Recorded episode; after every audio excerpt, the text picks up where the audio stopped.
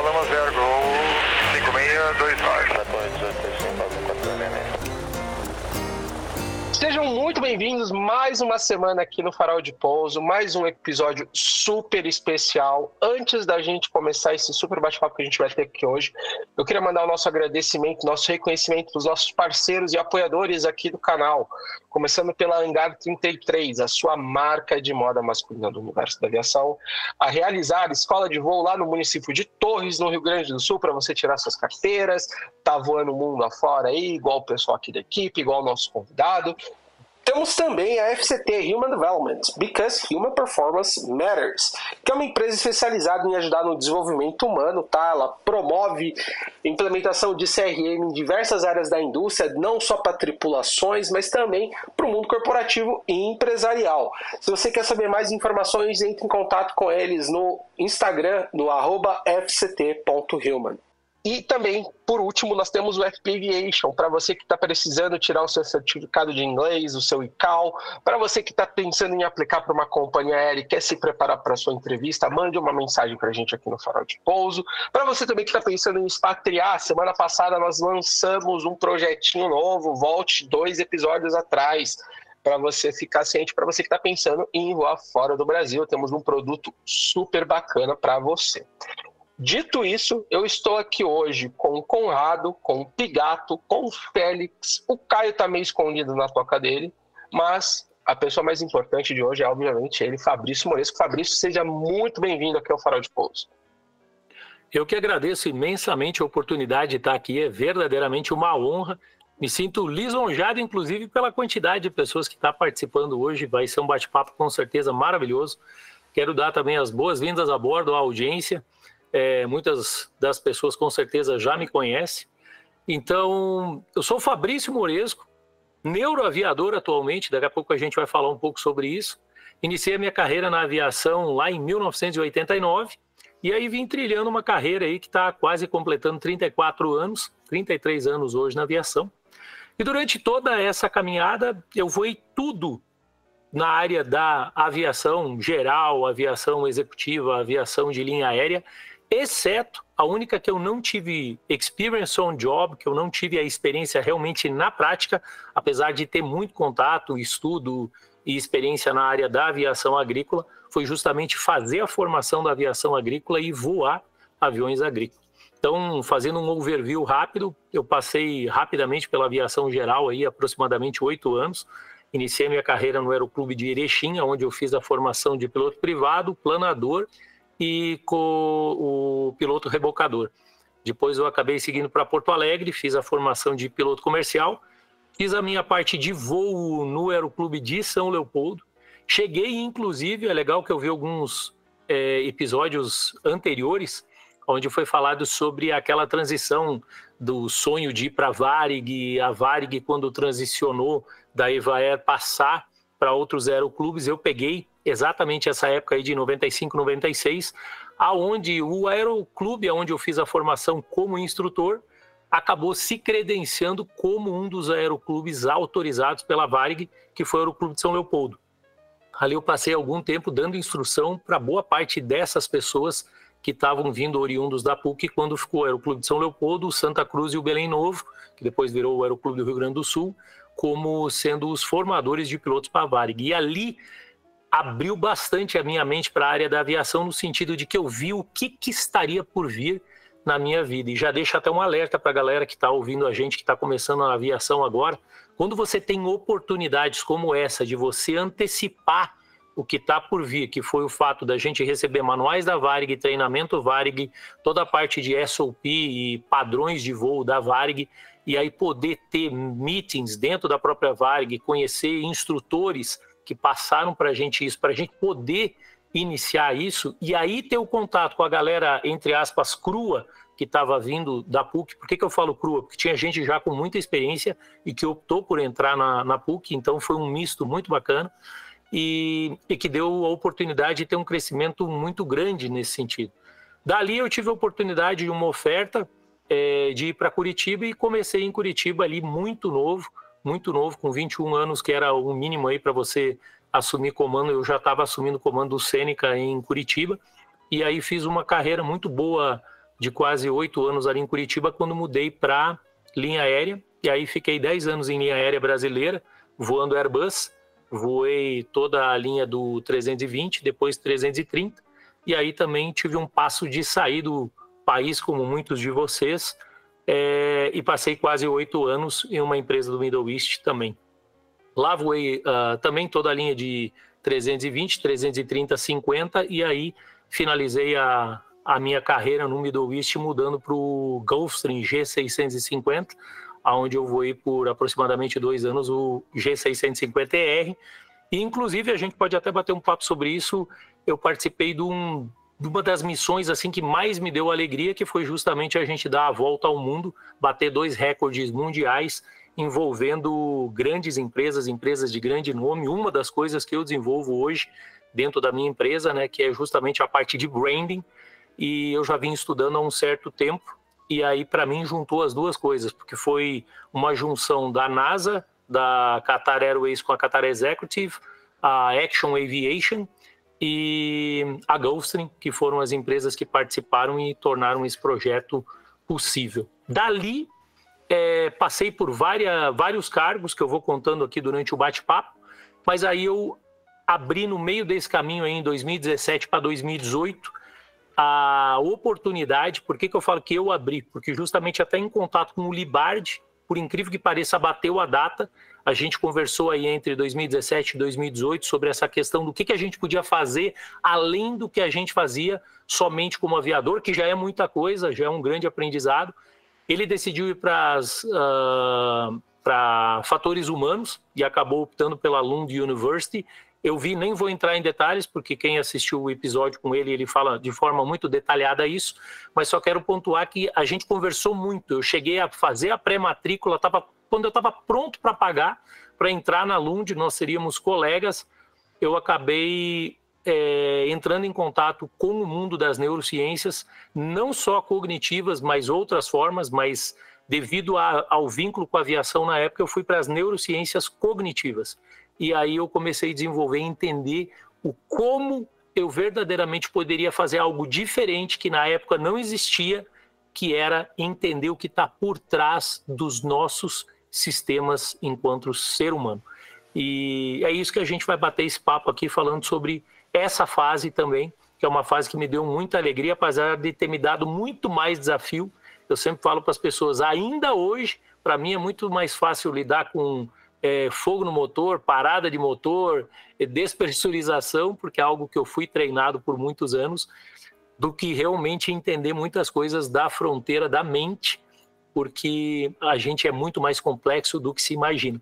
Então, primeiro ponto assim que eu queria trazer para vocês passem a estudar não só limitations do avião, sistemas do avião, mas a minha ideia é trazer para vocês a importância de vocês se conhecerem, conhecerem os seus fluidos, os seus sistemas, as suas limitações e principalmente como melhorar para que você tenha, como a gente tem na categoria da acrobacia, né, você se tornar unlimited, você não colocar suas próprias limitações.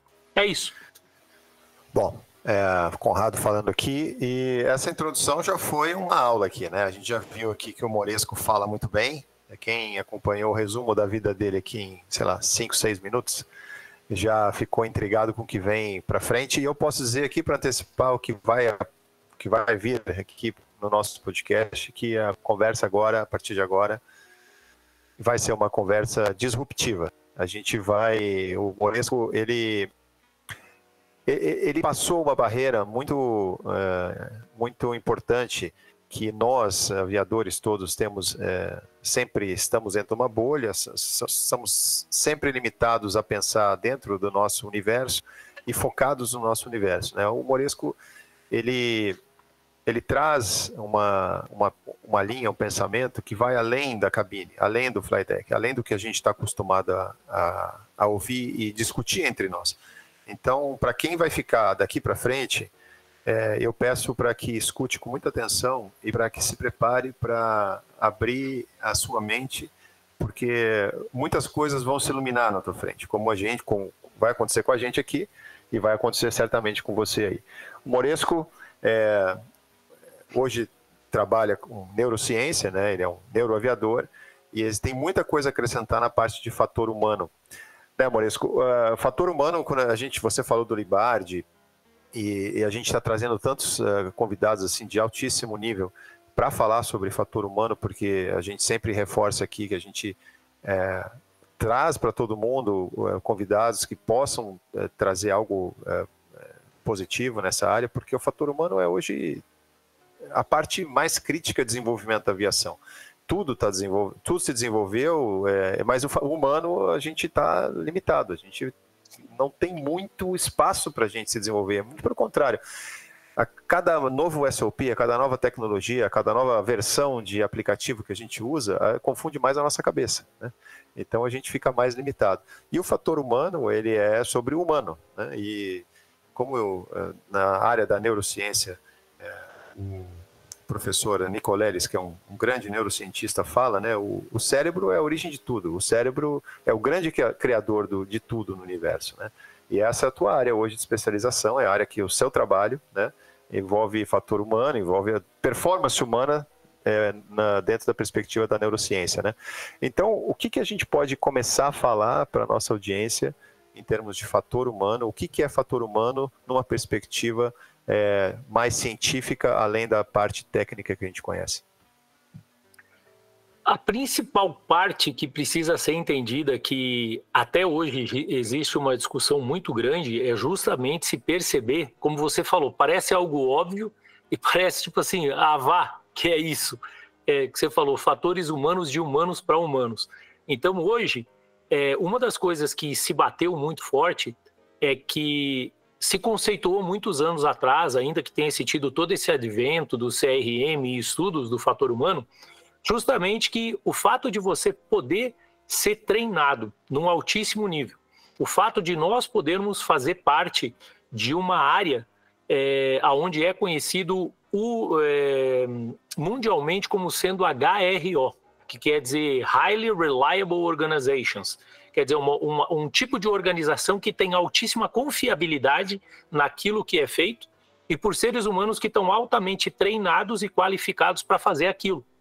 Só que começou a se ter um famoso é, um famoso não é bem um mau entendimento, eu diria que seria mais um wrong assumption, é querer assumir algo como sendo verdade, de que nós, por sermos aviadores, a gente tem condições de operar a maior parte do tempo sob o modo racional.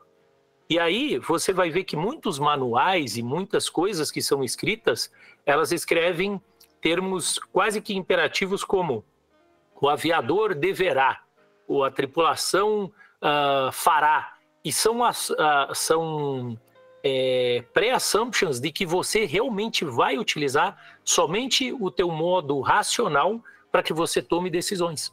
E o meu trabalho de mestrado hoje ele é realmente orientado a isso, a justamente você entender que nós somos seres biológicos. E o fato de nós sermos seres biológicos, independente da crença que a pessoa tem, no que, que ela acredita numa questão é, religiosa espiritual, ela é uma situação que você precisa se entender como um ser animal humano. Então, nós temos reações biológicas da mesma forma que outros mamíferos têm. Independente, como eu falei, do que, que você acredita, se é sobre evolução ou se é sobre criação. Os, o, os processos emocionais, os processos psicológicos, a maneira em que você age, reage interage, não só como você mesmo, mas com as pessoas que estão ao teu redor e a sociedade, sofre uma influência do meio muito maior do que a gente imagina. Então, a busca minha do Human Factors é um pouco diferente do que é o Human Factors da aviação. Os fatores humanos da aviação falam de mais de 27 áreas aonde são faladas que são relacionadas a como o corpo se comporta e como o corpo não se comporta, quais são os limites e quais são ah, os não limites que nós temos.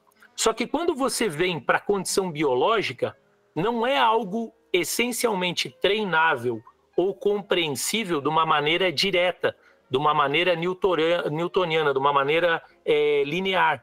Porque cada um vai ter sua própria experiência, cada um vai ter sua própria cultura, uh, principalmente quem hoje está morando no Middle East. Você vê que é uma cultura completamente diferente. É um lugar com inúmeras culturas. Eu, por exemplo, tive o contato com 164 culturas distintas. Cada um vai ter uma maneira de fazer, de pensar, baseada em experiências pregressas que essas pessoas tiveram.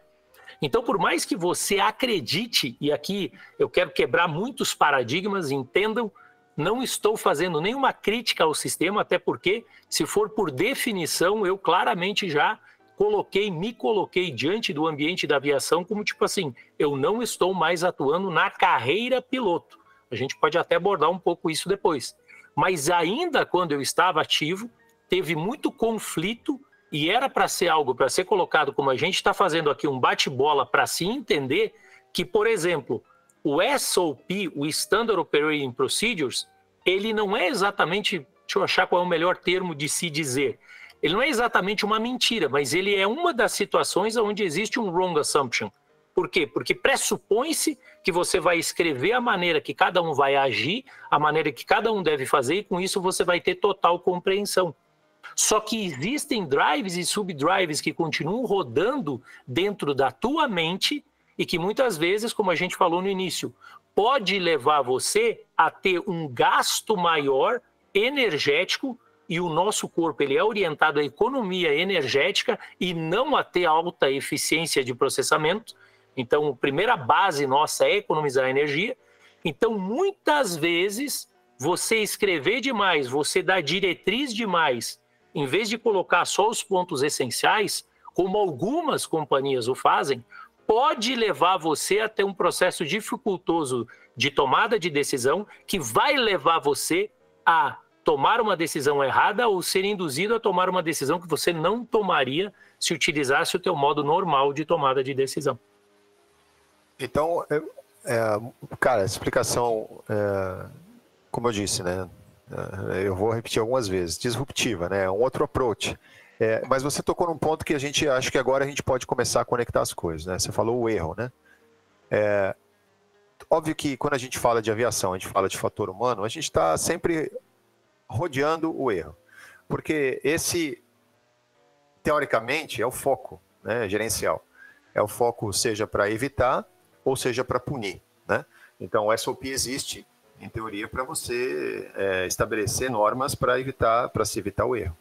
Mas também existem é, erros que são depois julgados e são punidos ou não, né? Depende do que aconteceu.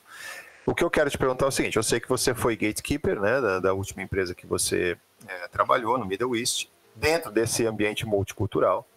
Né? E eu queria ouvir um pouco de você, dentro dessa sua perspectiva é, de fator humano e falando sobre o erro, é, é, sobre essa sua experiência de gatekeeper, porque é isso que você faz no seu dia a dia, é analisar erros, né, erros e desvios de SOP e, e levar isso é, a, a, um certo julgamento, a uma avaliação antes do julgamento, obviamente, avaliar os erros. Então, o que, que você aprendeu com essa função de gatekeeper que se encaixa no que você hoje entende por uh, fator humano? Aprendi inúmeras coisas e eu acho que de todas as áreas que eu ocupei em empresas aéreas, a função de gatekeeper foi a função que mais me deu uma abertura da mente, mais até do que os fatores humanos, que foi uma área que eu também trabalhei um certo tempo. Então, fazendo um, um voltando um pouquinho para fazer um overview rápido, porque como eu falei no início da nossa conversa, eu falei, eu sabia que ia chegar pontos para onde a gente iria conectar que ficariam da melhor forma. Então, eu iniciei justamente nessa empresa do Middle East, começando pela área de padrão de voo.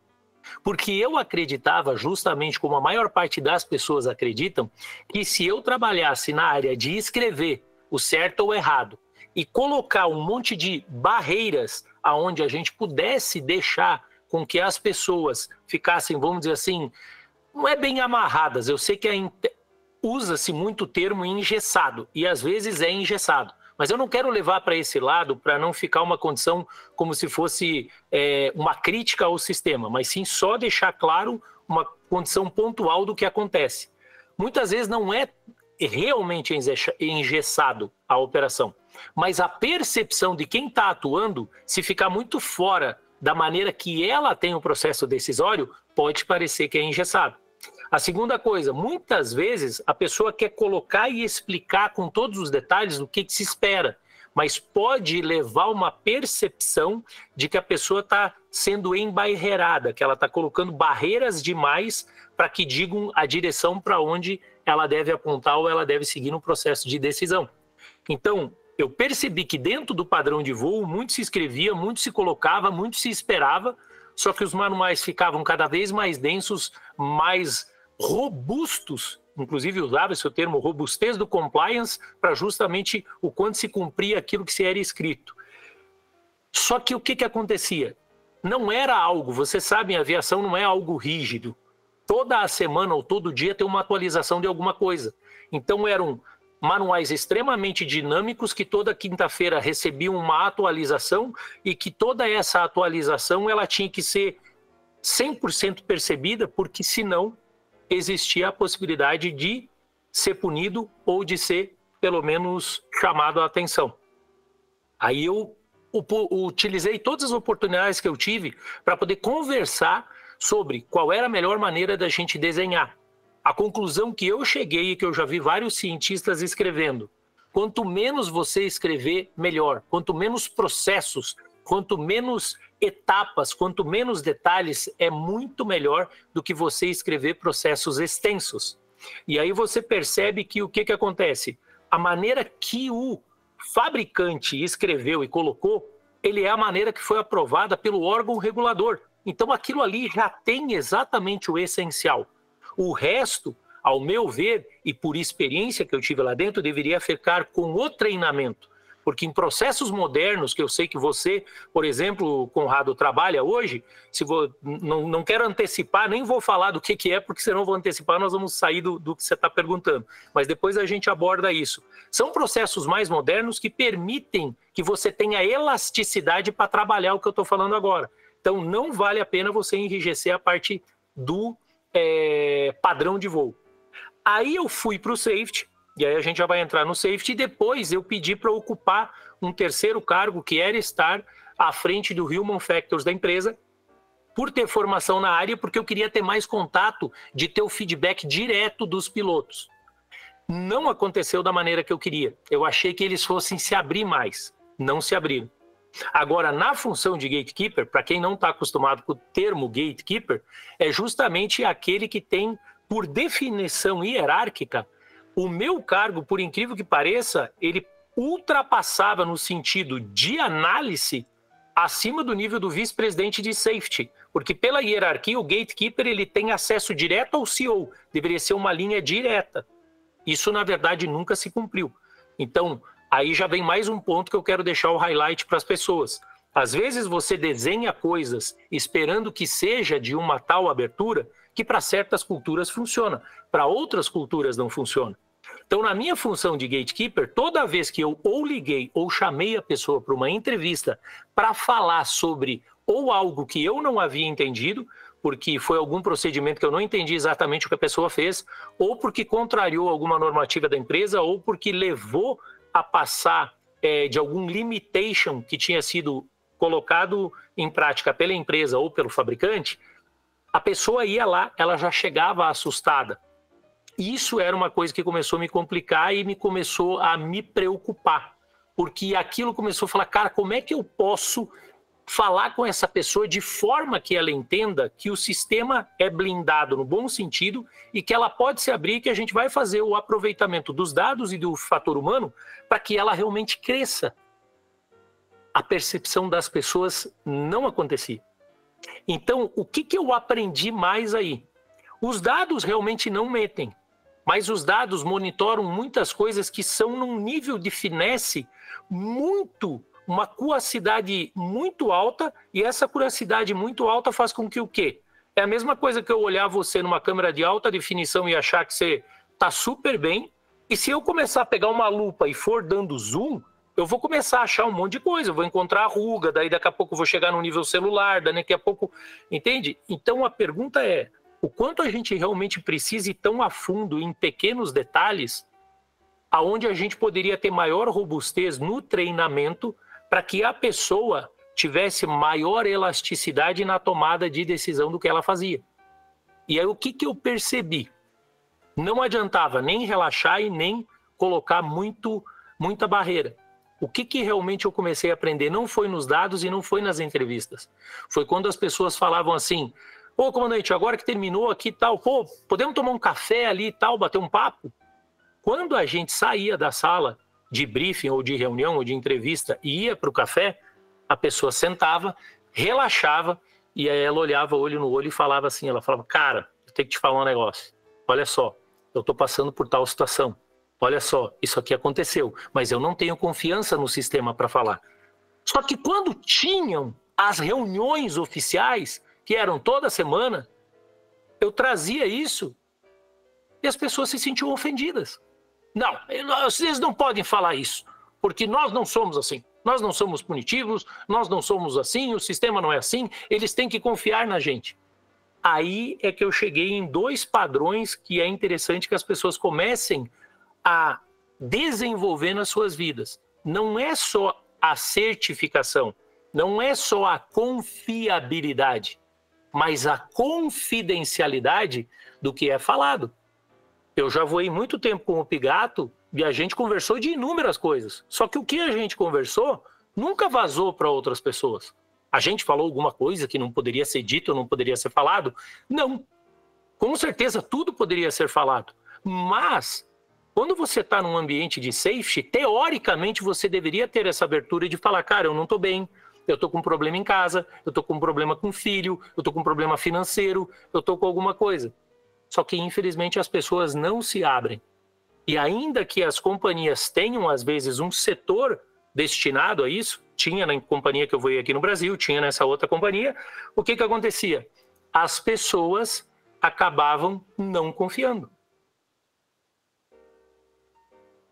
Mas aí eu tenho uma consideração. Boa noite para todo mundo aí, Pigato falando, tudo bom? Uh, tenho algumas considerações aí a respeito do que o Morisco falou, porque tu tá colocando, tu trouxe toda essa trajetória e esse, esse histórico uh, num ambiente Middle East, né? Onde você esteve nessa posição no Middle East. É importante trazer para nossa audiência também que hum, o Middle East tem várias facetas, né? O Oriente Médio ele é um lugar muito bom e excelente para quem vem com uma família para vir alguns lugares específicos, Dubai, Abu Dhabi, Doha, uh, uma, em um passado remoto Kuwait também, eram lugares onde tu tem uma possibilidade de viver com muitas culturas ao mesmo tempo, respeitando a cultura local.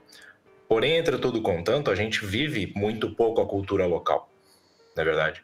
A gente acaba vivendo uh, muito pouco isso que você falou de, bom, eles têm que me, eles têm que confiar em mim.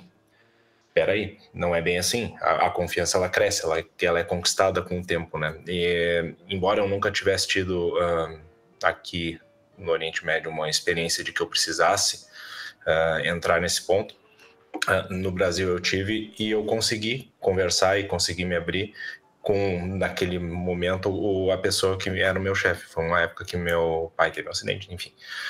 Uh, mas essa questão da cultura, ela traz muito isso. Eu que, é, que eu te pergunto isso, né, Moresco? A, a, se essa toda essa toda essa ciência envolvida, ela não está associada ao local aonde ela está sendo aplicada. Porque se eu me aplico para voar na China, eu sei o que esperar.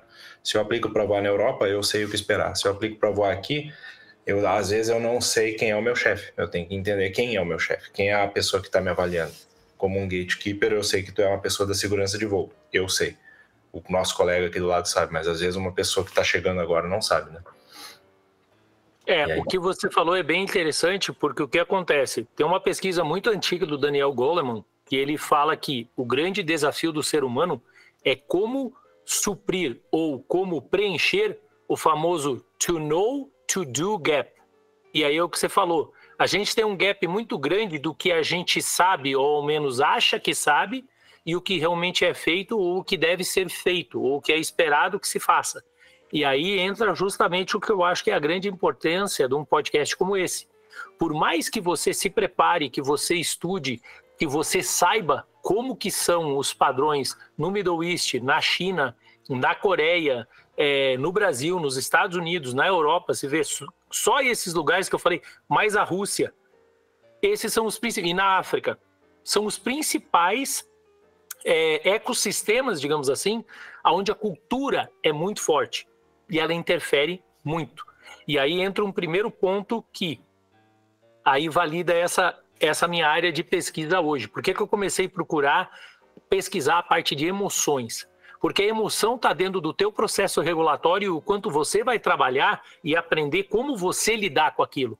E como você ser treinado para você começar a identificar o processo que você está passando. Porque realmente, mesmo que você conheça o ambiente cultural, você não tem como interferir no ambiente cultural. Mas você tem como ter não o controle da emoção. Isso é outra coisa que eu gostaria de pontuar. Quem puder, anote. Você não controla a emoção. Nós temos hoje, já foram cinco, viraram seis, viraram sete agora, segundo Paul Ekman, que são as seis emoções universais ou emoções básicas, que independente de cultura, independente de país, ele conseguiu mapear num nível que ele conseguiu comprovar que são essas sete emoções. E as sete emoções, elas têm micro vibrações, você tem micro movimentos faciais, que hoje existe um equipamento de é, pesquisa, os quais eu até utilizo nas minhas pesquisas, dentre eles o Face Reading, e esse Face Reading, ele lê microexpressões faciais. E aí nós temos, por exemplo, só na face a gente tem mais de 10 mil expressões. 3 mil são só para fazer a parte da expressão das emoções. E isso é mapeável pelo sistema. E aí o que, que acontece? Você não consegue controlar mas você consegue entender o que um outro cientista chamado Antônio Damasio, depois tem Ledoux, depois tem vários outros que concordam que o que, que acontece? Toda emoção é inconsciente e pura, só que essas são as emoções primárias. Aí depois você tem emoções secundárias, que eu nem vou entrar nesse momento, mas só para a galera entender. Quando uma emoção se torna consciente, quer dizer, ela saiu dessa parte aqui onde estava no inconsciente e passou pelo teu processo de você conseguir falar, opa, eu percebi que é isso, quando entrou no nível de percepção, se tornou consciente, ela se torna um sentimento. E é nesse nível onde os problemas, na verdade, começam. Porque o sentimento, ele tem a ver com toda a experiência de vida que você teve, tem a ver com a tua, o teu temperamento, tem a ver com a tua personalidade. E aí, dependendo da validação que você gera sobre isso, dependendo de qual é o significado que você deu para aquilo, aí abre uma quantidade infinita de múltiplas opções do que você vai fazer com aquilo. Então, a grosso modo, seria: quando, se, quando virou o sentimento, tem a ver com o que você está fazendo com aquilo. E aí, por isso que você vai ver, como você acabou de falar, às vezes você, para quem é instrutor, você passa por isso todos os dias você fez o melhor debriefing da tua vida com a melhor polidez da sua vida, mas tem um momento que naquela famosa história do sanduíche de você falar o que foi bom e o que precisa ser melhorado, a pessoa se sente ofendida, ou ela se sente acusada, ou ela se sente mal. E por isso que é o termo que se usa. A gente fala em sentir. Como que a pessoa se sentiu? Juntando com tudo isso, tem uma famosa história. A pessoa não, a pessoa pode não lembrar o que você falou, ela pode não lembrar quem você é, ela pode não lembrar de inúmeras coisas em relação a, ao teu contato com ela, mas ela jamais vai esquecer a maneira que você a fez sentir.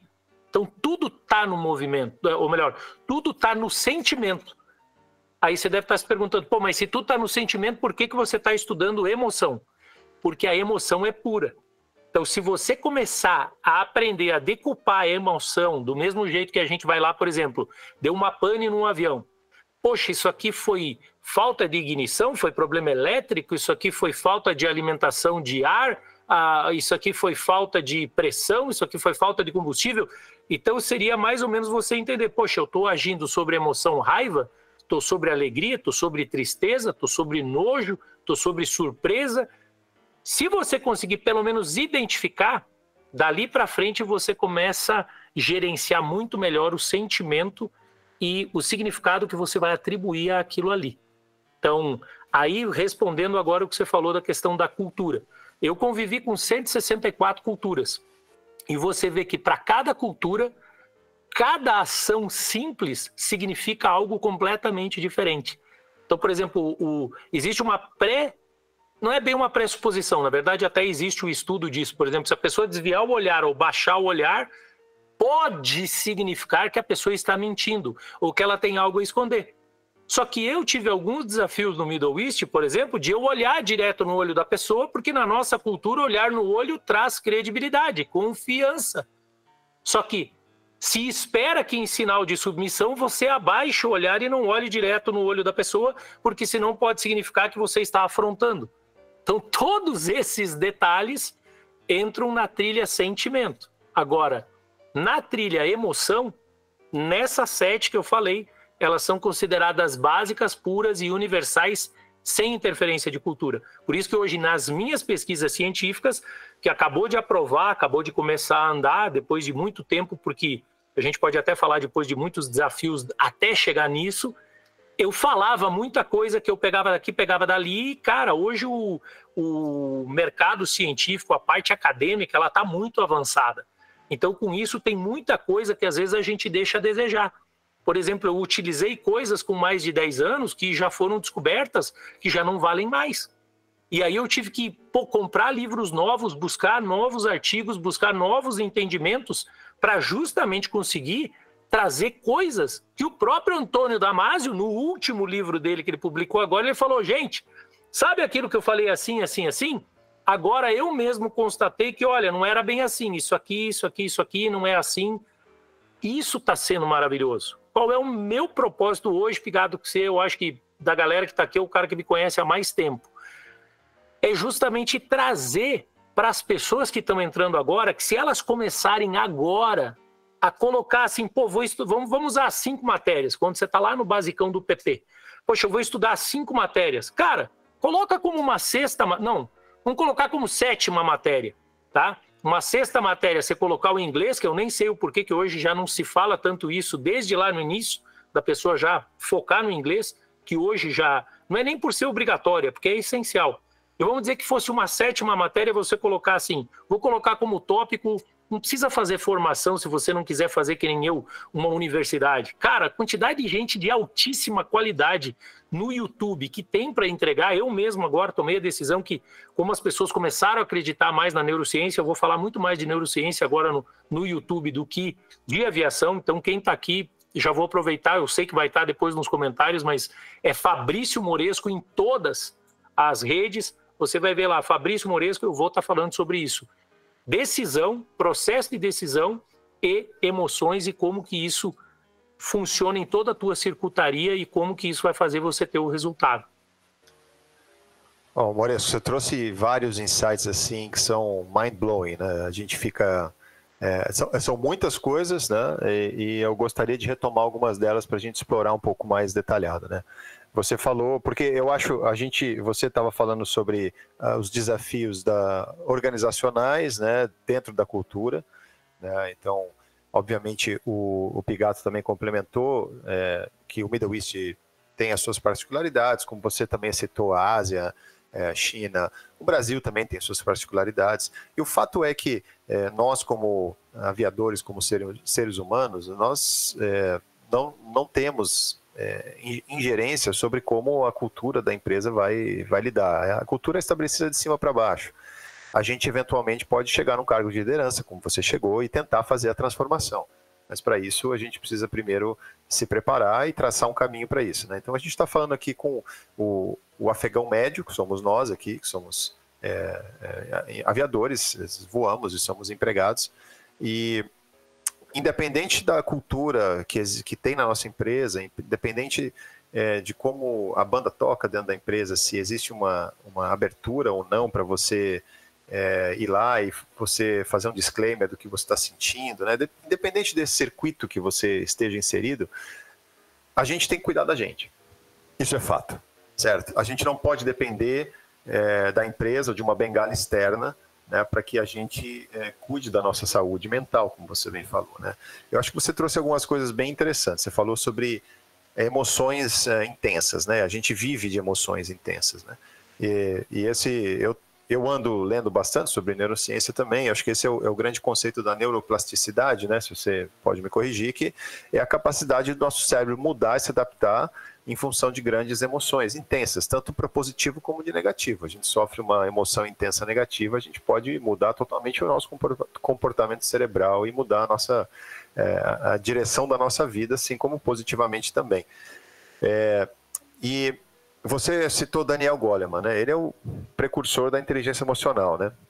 Eu acho muito interessante, eu gostaria de sugerir também, como você sugeriu, é, eu gostaria de sugerir para quem é, tem interesse de se aprofundar nessa sétima matéria, de que é o cuidar de si mesmo, né, de começar a adquirir o hábito de uma leitura sobre a inteligência emocional, né, porque a inteligência emocional trata exatamente disso, que é você aprender, aprender a controlar teu estado mental, né, causado pelo estresse, né, para tornar isso, uh, tornar você uma pessoa com um rendimento de melhor performance através uh, dessas situações. E é exatamente isso que a gente vive na aviação, né, Moresco? Nosso dia a dia é controlar nosso estado mental. A gente vive sob estresse, é, seja intenso ou, ou, baixo. A nossa profissão é uma profissão é, de tomada de decisão e todo mundo que toma decisão lida com estresse. Tomar decisão é, é um processo de estresse. Então, a inteligência emocional é, é, a reunião dessa capacidade de você é, tirar as emoções e tornar em sentimentos que sejam é, é, adequados para você fazer o processo decisório. Estou falando besteira ou é por aí? Não, é o que você falou é exatamente isso. É, a pessoa ela tem hoje uma vasta gama de possibilidades e ela pode ir para o nível que ela quiser. Então, por exemplo, se você quiser falar, por exemplo, ou aprender alguma coisa da neurociência associada à tomada de decisão e associada a experiências da aviação, você pode utilizar, por exemplo, o meu canal. Se você quer fazer, falar sobre aprender essa parte que está mais relacionada a, por exemplo, o que está realmente por trás dos processos, mais na área psicológica. Você tem um cara muito bom hoje, que é o Eslen, que esse cara tem um trabalho fantástico, ele explica toda a parte do funcionamento e o processamento interno mas à luz de um cara que tem formação como psicólogo, que montou uma maneira de ensinar a neurociência de uma forma bastante aberta para que a pessoa também utilize no dia a dia, mas não vai ter nenhum entrelaçamento com a aviação. Você vai ter, por exemplo, o Pedro Calabres, que é um cara excelente no Brasil também, que é um cara que fala muito bem sobre inúmeros processos e sistemas e ele, além de neurocientista e professor, e, e também formado, ele é, além de, de toda essa área da neurociência e da e do ensinamento, né, como professor, ele tem formação como filósofo também. Então ele sabe todas essas bases da filosofia que antigamente, me perdoe se alguém for filósofo aqui, eu sei que você também vem de uma família que ama isso por muitos anos, eu acabei menosprezando, achava que era besteira. Então, até respondo uma pergunta que o Pigato uma vez fez para mim muito tempo atrás, que ele falou assim: Moresco, não dá a sensação de vez em quando, quando mais você estuda, parece que se a ignorância é uma bênção, você ter o conhecimento é uma maldição? Eu falei, cara, eu não sei te responder, mas eu vi que caras muito grandes, cientistas, pessoas de grande renome, é, passaram por essa condição também, sabe? De se autodesafiar de aprender coisas novas e como aplicar esse conhecimento de forma a transformar a vida de outras pessoas de uma forma diferente. Me lembra da primeira aula que eu tive de, de metodologia, não, de meteorologia, onde o professor falou assim: a meteorologia que a gente aprende na aviação, ela é a meteorologia aplicada. Eu falei, tá, mas o que você quer dizer com isso? É a gente pegar todo o know-how da, é, da meteorologia e aplicar tem ações que a gente vai utilizar na aviação. Então a gente vai aplicar a visibilidade a saber quais são as condições que vão levar a você ter melhor ou pior visibilidade. A gente vai saber quais são as condições que formam uma turbulência, mas como que a gente vai usar isso para saber como evitar áreas de turbulência, como qualificar e quantificar a turbulência. E a minha busca hoje dentro da neurociência é justamente acho que a maior parte das pessoas já viram aquela famosa linha que você tem do iceberg, falando ah, que a parte que você realmente sabe é aquela parte que é a parte profunda ali, que a maioria das pessoas não está vendo, a menos que você revele, e a parte que você vê realmente é só aquele pico do iceberg. Eu queria usar um pouquinho diferente isso. Seria a minha busca hoje é trazer tudo que você pode fazer antes de você bater nessa linha que seria a linha da água do iceberg, que seria o que você pode fazer com aquilo enquanto você está sobre total posse das suas faculdades mentais, sem ter sido diagnosticado nem com um estresse crônico, nem com ansiedade, nem com depressão, nem com nenhum tipo de síndrome, mas que você possa trabalhar proativamente. E deixar essa parte da linha abaixo d'água para quem realmente tem formação nessa área. Esse é o pressuposto da neurociência. É, assim, talvez vexatório, talvez é, não seria desanimador, porque para mim foi muito animador, porque eu vi que o, o, desafio seria muito maior. Mas uns dois, três anos atrás, entrou-se num embate, e isso só aconteceu no Brasil, não aconteceu no resto do mundo. Que era o pessoal batendo no coach, o coach batendo no, no psicólogo, daí entrou um que eu sabia mais, o outro sabia menos. Cara, todos os livros de neurociência falam, a gente só, só chegou na neurociência porque foi um ambiente multidisciplinar onde cada um agregou alguma coisa. Então, qual que é o meu objetivo hoje? Trazer o que eu aprendi nesses 33 anos de aviação para que cada uma das pessoas que se conectarem, ou através desse podcast, ou através dos meus livros, ou através das minhas pesquisas, é, de uma forma que a pessoa possa pegar aquele canudo e dar continuidade, como se fosse uma corrida de revezamento. E aí eu sei Fiquei muito feliz quando eu fui convidado para o podcast, justamente porque o Félix, a gente conversou muito tempo. Foi uma das pessoas que eu voei junto também, quando ainda estava na TAM Linhas Aéreas. E eu, na época, já estava cogitando essa questão de me aprofundar mais na, na, no conhecimento de fatores humanos, e a gente conversou muito. Pô, tô lendo o livro tal, tô lendo o livro tal. Então, o meu propósito é levar para a pessoa, que às vezes a pessoa fala, ah, isso aí não é para mim, isso é muito profundo, fazer graduação, pós-graduação, mestrado. Eu também achava que não era para mim. Mas se você começar a se interessar, você vai orientar o teu radar na direção daquilo que você verdadeiramente quer ver. Sabe? Para quem já estiver voando e já operou pelo menos alguma vez na vida um radar, você vai ver que você vai lá e você ajuste. Ah, você ajuste não. Você vai ver lá que você ajusta o, o radar no pitch que você quer ter, para ver qual é a área que você quer realmente escanear, e você pode colocar mais ou menos sensibilidade para aquilo que você quer realmente ver. Então, tem radares mais modernos que fazem isso no modo automático. E aí fica um highlight aqui.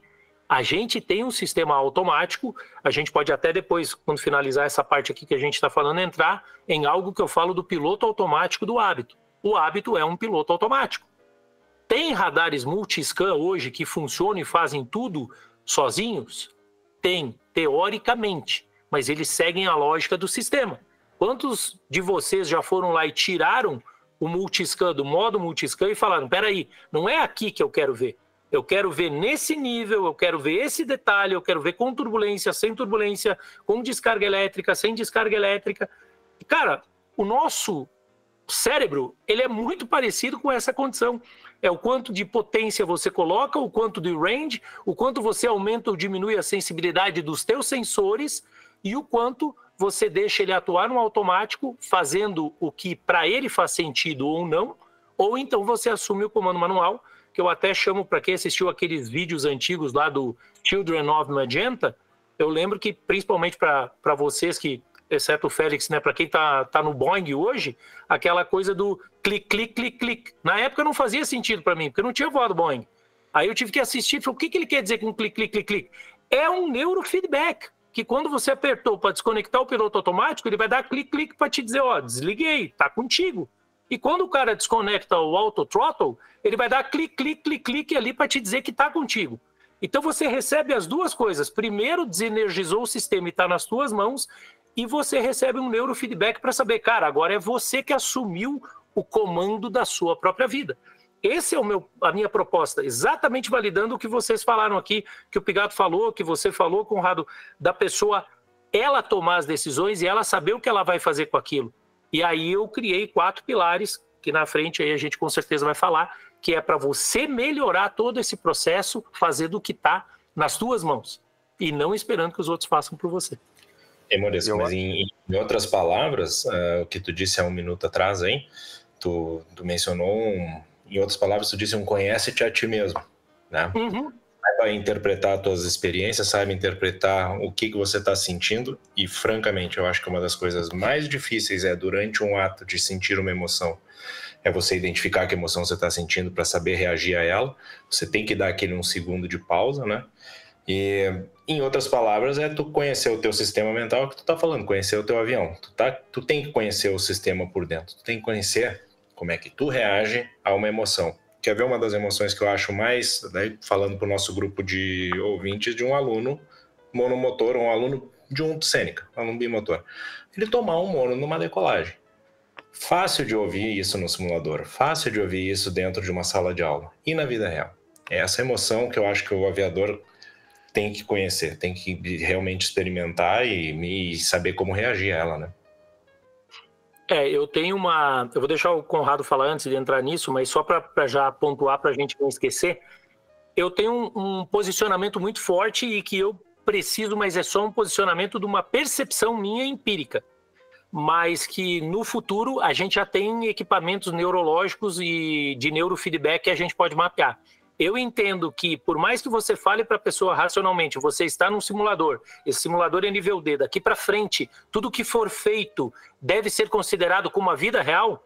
Tem um negócio dentro do nosso cérebro que se chama a é, psicogeografia do lugar. Ele sabe que você está inconsciente, ele sabe que você está seguro. Ele sabe que você está dentro de um simulador, ele sabe que é um ambiente controlado. Pode falar, Conrado, eu vi que você ia falar aí. Não, eu ia falar, eu, o, o Pigato leu meus pensamentos, porque o, o Conhece-te a ti mesmo veio na minha cabeça, e você mencionou filosofia, né, e você mencionou, eu acho que tem muito a ver também com a maturidade, né, do ser humano, né, quando a gente é novo, e quando a gente, especialmente dentro da nossa área, o, tá aqui, o João Vitor entrou aqui agora, e ele é esse cara hoje, né? Ele, ele tá além do tempo, mas ele é um cara novo, tá na aviação, começou agora, tá construindo as horas dele. E quando a gente tá nessa fase da vida, tudo que a gente vê é avião, tudo que a gente quer saber é voar, e tudo que a gente quer saber é saber a parte técnica, né? A gente mergulha muito profundamente na parte técnica, né? Então, daí a gente vai tirar o nosso sustento mental aí, que a gente vai alimentar o nosso cérebro, né? É com questões técnicas, é aprendendo, né? E com o passar do tempo, a gente começa a ver que só aquilo não, não, não, não significa nada. E a gente busca mais. Né? E esse buscar mais, talvez, para alguns que pensam em evoluir, é buscar entender a si mesmo. É, então, esse questionamento de entender a si mesmo e entrar nessa parte da neurociência né, e, e da inteligência emocional é uma filosofia, porque a hora que você começa a se questionar sobre as suas emoções, sobre as suas reações, sobre o, o mundo, o universo e como você faz parte dele, você está fazendo filosofia. Né? Então, tudo conecta no fim. Né? São, são a ciência com a parte técnica, com o conhecimento e com a filosofia. A gente, o Moresco, a gente é, se conheceu não faz muito tempo, né? A gente foi apresentado pelo, pelo Panda. O Panda falou, olha, tem um, um cara aqui que eu vou te apresentar que vai transformar a sua vida. E realmente foi transformador. E, e a gente trocou muita ideia, tem trocado muita ideia e sobre essa parte, sobre a gente tem falado muito de filosofia. A gente falou sobre Viktor Frankl outro dia, né, Moresco? A gente tá passou eu aqui de madrugada, né, trocando mensagens eh, com o Moresco. E Viktor Frankl falava é, exatamente o que a gente estava falando. A gente não a gente tem que mudar a si mesmo. Né? E, então, o que, que a gente está buscando aqui com esse podcast? O que, que o moço está trazendo? Como a gente pode mudar a, a si mesmo? Né? Como é conhece a si mesmo? Como a gente faz esse, esse processo de transformação?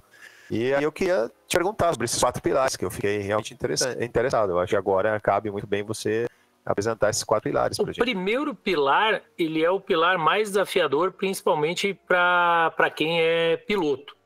Ou melhor, para quem é piloto e está atuando na, na profissão e especialmente quem está em companhia aérea. E isso é uma das coisas que cada um aqui vai ter que justamente considerar entre trade-offs e desafios que vai ter. O sono, ele é verdadeiramente o pilar mais importante. Hoje você vê uma quantidade imensa de pessoas falando sobre isso. E tudo na nossa vida está ligado ao nosso círculo circadiano.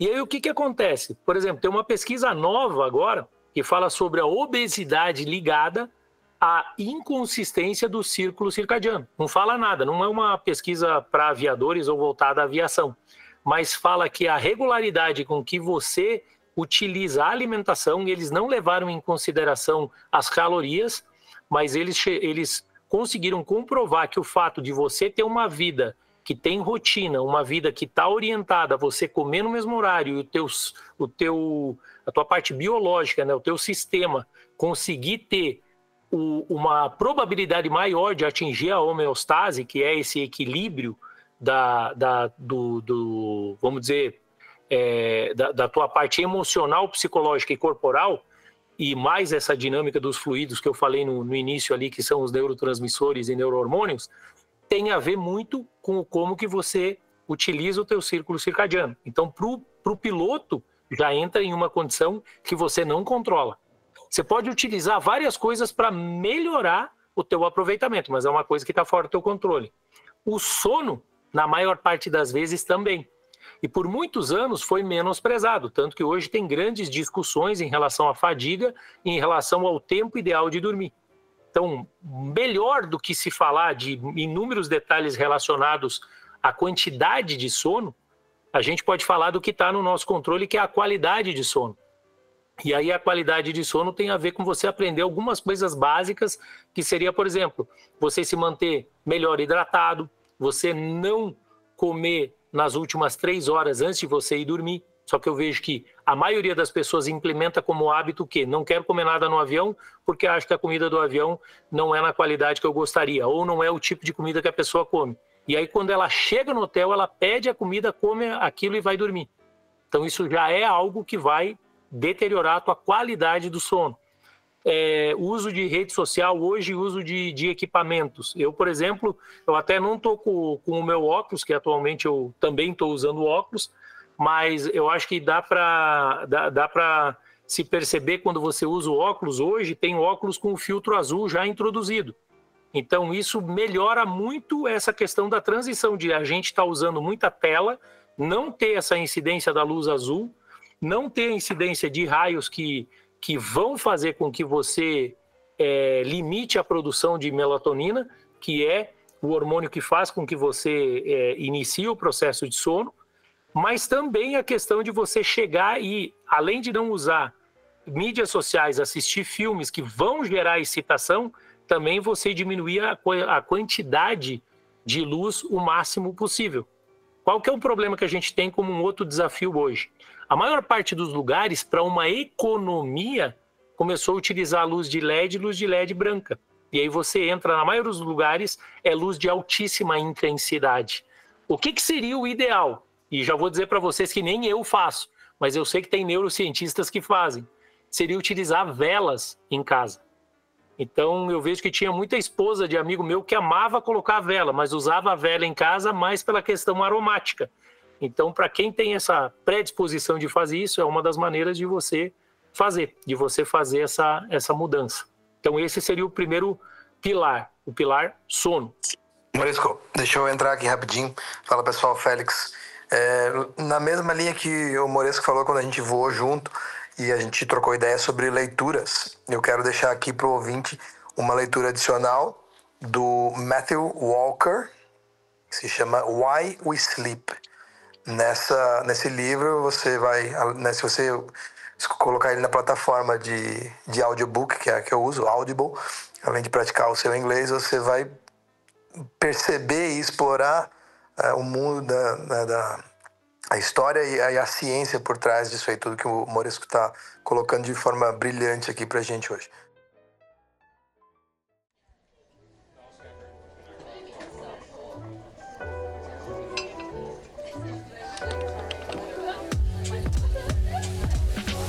Hora do cafezinho do Farol de Pouso, um oferecimento. AV House, arquitetura aeronáutica, projetos de aeródromos, hangares e condomínios aeronáuticos, feito por pilotos e para pilotos.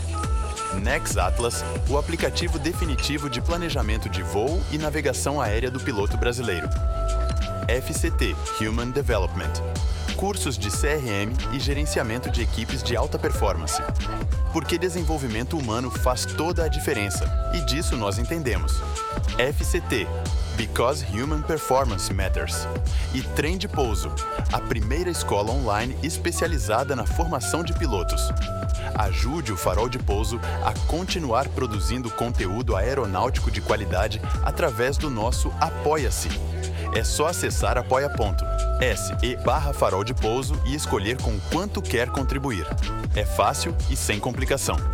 Acesse também Linktree barra farol de pouso e confira todos os conteúdos EAD já produzidos pela nossa equipe. Você ajuda a gente e ainda alavanca sua carreira.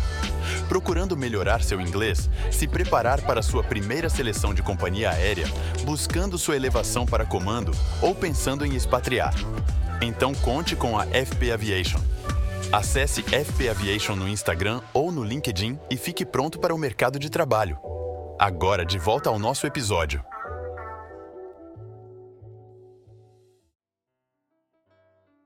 Vamos lá para o segundo pilar, Moresco, manda ver.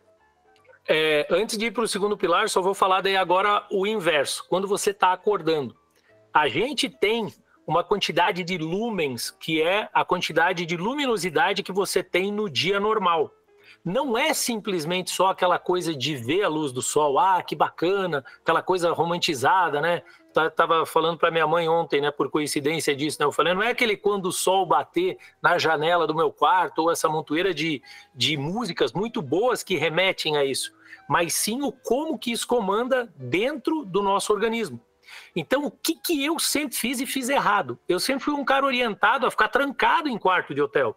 Não porque eu era não orientado a relacionamento social com as pessoas, pelo contrário, até era. Mas às vezes eu acordava, ficava ali no, no hotel, daí ligava uma TV, ou daqui a pouco ia ver uma coisa no notebook, ou às vezes por essa questão de estar estudando, ficava só estudando. A melhor maneira, tá? Mas eu vou, eu vou pontuar aqui no podcast quando for uma coisa que eu aplico e quando for ensino científico ou pesquisa científica, que é a melhor maneira. Então, isso que eu estou falando agora não é opinião minha, tá? É algo que eu passei a fazer mas que tem comprovação científica. Quando você acorda de manhã, é o inverso. Quanto antes você começar a introduzir cortisol, que é um hormônio excitador, e você diminuir de imediato o, a melatonina, mais você vai ter performance durante o dia e durante o teu sono. Por quê? Porque é como se fosse você bater um cronômetro naquele momento em que o cérebro vai falar: opa, agora é o horário que acordou. Eu tenho que contar aproximadamente de 12 a 14 horas. A partir desse ponto, você tem um, um, um clock interno, né, um relógio interno lá que vai mapear para começar a te dar sono naquele momento. Aí, segundo ponto, se você juntar as duas coisas, você tem um resultado muito melhor. Sai e caminha pelo menos 15 a 20 minutos e olha na direção do sol, sem óculos, tá? Mas não é olhar na direção do sol uh, diretamente. É você caminhar, preferencialmente na direção do nascer do sol, e aí você pegar e, e, e ficar olhando não diretamente no sol, mas mais ou menos ali na linha abaixo da linha do horizonte, para ter a maior entrada de luz nos teus olhos. Isso vai melhorar absurdamente a tua capacidade não só de despertar rapidamente, de melhorar o teu nível de alerta, mas principalmente de você é, ter uma noite de sono muito melhor lá na frente, porque você ativou essas coisas. Agora, como que eu fiz, tá? Não estou dizendo que o que eu fiz é a melhor maneira de fazer. Eu coloquei um padrão que eu acordo aproximadamente meia hora antes do nascer do sol. Aí eu faço algumas coisas minhas aqui, dentre elas café e algumas coisas ali, faço alongamento, coloco, me, me preparo, coloco a roupa. A hora que eu ponho o pé para caminhar é tipo assim, uns 10 minutos antes do nascer do sol. E aí eu vou deixando aquilo acontecer naturalmente. Faço aproximadamente 15 a 20 minutos de caminhada e retorno. Antigamente eu fazia a corrida. Agora acabei tendo um, tô sentindo uma certa dor no joelho, não estou fazendo corrida. E é só isso, cara, é só 15 a 20 minutos. Então esse é o, o pilar a partir do sono. Segundo pilar que é extremamente importante, por isso que eu juntei as duas coisas, é o pilar atividade física. E aqui é uma coisa que eu por muito tempo eu fiquei naquela dor de, poxa, mas eu tenho que ter corrida, bike, é, jiu-jitsu, sei lá, alguma coisa. Você não precisa ter nada do que é famoso no momento. É só ter atividade física, lógico. Aí você vai ter várias coisas que você pode discutir com alguém que é especialista nessa área. Tem gente que hoje fala de calistenia, de é você fazer os movimentos utilizando só o peso do teu próprio corpo. Tem gente que fala que fazer a musculação colocando mais peso vai te dar um resultado melhor. E tem várias maneiras que você pode utilizar. O importante é você fazer a atividade física. Dentro da atividade física entra cortar grama, lavar louça, fazer atividade. Então, qualquer atividade, ir no mercado, sabe? Isso conta como atividade. Porque muitas vezes você fica numa condição que nem quando eu morei no Middle East, porque a gente tinha condição de pagar motorista, tinha condição de pagar a, a moça que ia no mercado, então você diminui um monte a quantidade de atividades físicas que você faz. Agora, independente disso, o que, que eu recomendo também com base científica? É você fazer pelo menos esses 15, 20 minutos de caminhada durante o horário da manhã e sem o óculos, porque daí você faz as duas coisas. Você faz uma ativação corporal, você já entra no que a Organização Mundial da Saúde hoje recomenda, que é você fazer em torno de 180 minutos de atividade física, entre 150 e 180 semanal, e é uma coisa que não tem alto impacto, então você pode fazer todo dia. E além disso, você pode complementar com outras atividades, ou a corrida, ou a bike, ou boxe, judô, alguma outra coisa que você queira fazer, que é o que pode se tornar um hobby, inclusive. Eu estava eu tava até falando sobre atividade física esse final de semana que eu, eu encontrei com o Félix. E, cara, a minha motivação para atividade física é muito mais simples do que qualquer outra coisa que você vê em rede social. Minha motivação é simplesmente manter meu CMA. Eu tenho que ter meu CMA para poder estar tá voando, eu tenho que renovar todo ano, vou lá, faço uma bateria de exames. Para algumas pessoas é extremamente chata, para mim, eu acho normal, mas essa é a minha única motivação, impacta o meu trabalho. Junto a isso, você começa a perceber também a melhoria estética, você começa a perceber a sua melhoria de disposição, para fazer as coisas, e começa a perceber que o teu próprio, o teu próprio cérebro começa a funcionar melhor quando você está estudando, porque tem estudos que relacionam falta de atividade física a problemas cognitivos que você vai ter lá na frente. Então, assim, só tem benefício. E como você falou, não precisa ser um negócio complexo que eu vou lá, vou gastar uma grana ferrada em equipamento para ter pra, na minha casa ou roupa para ir para academia, esse tipo de coisa. É uma coisa simples como uma caminhada de 20 minutos por dia. É, e eu fiz justamente o, o que você falou e que me levou para a corrida na época, foi justamente porque eu só precisava do tênis, o short, uma camiseta, colocava dentro da mala, não precisava de nada adicional. Quando eu fazia só musculação, pô, eu dependia de uma academia. Às vezes me trazia dor porque não tinha academia próxima ou a academia do hotel não era boa. Aí bike já era complicado para levar e outras coisas. Então, o que você falou muito bem pontuado, principalmente a questão da ativação da memória e o processamento cerebral e a rapidez na tomada de decisão. Tudo, tudo isso que você falou realmente é, é bem benéfico. É, o... eu, eu ia falar, tudo bom? João Vitor. Fala, João Vitor. Como que tá? Tudo certo? Depois de muito tempo aqui no podcast, nem sei qual foi a última vez que eu, que eu estive aqui, é... mas o que eu ia falar era é, é, justamente isso. Aconteceu comigo ontem, de não ter uma academia. Tava tudo fechado, era domingo. Então, né, acabou que fui, ah, fui correr. Não tinha. Eu, eu pratico musculação, então falei, ah, vou correr, pelo menos gastar um pouco de energia, né? Mas o que o pessoal talvez possa se perguntar, né? E é, é a realidade hoje, pelo menos das, as escalas do Brasil, é assim, a gente tá com 12 horas cravada de descanso, né? Então, às vezes é menos, né? Se a van atrasar, se tiver algum probleminha.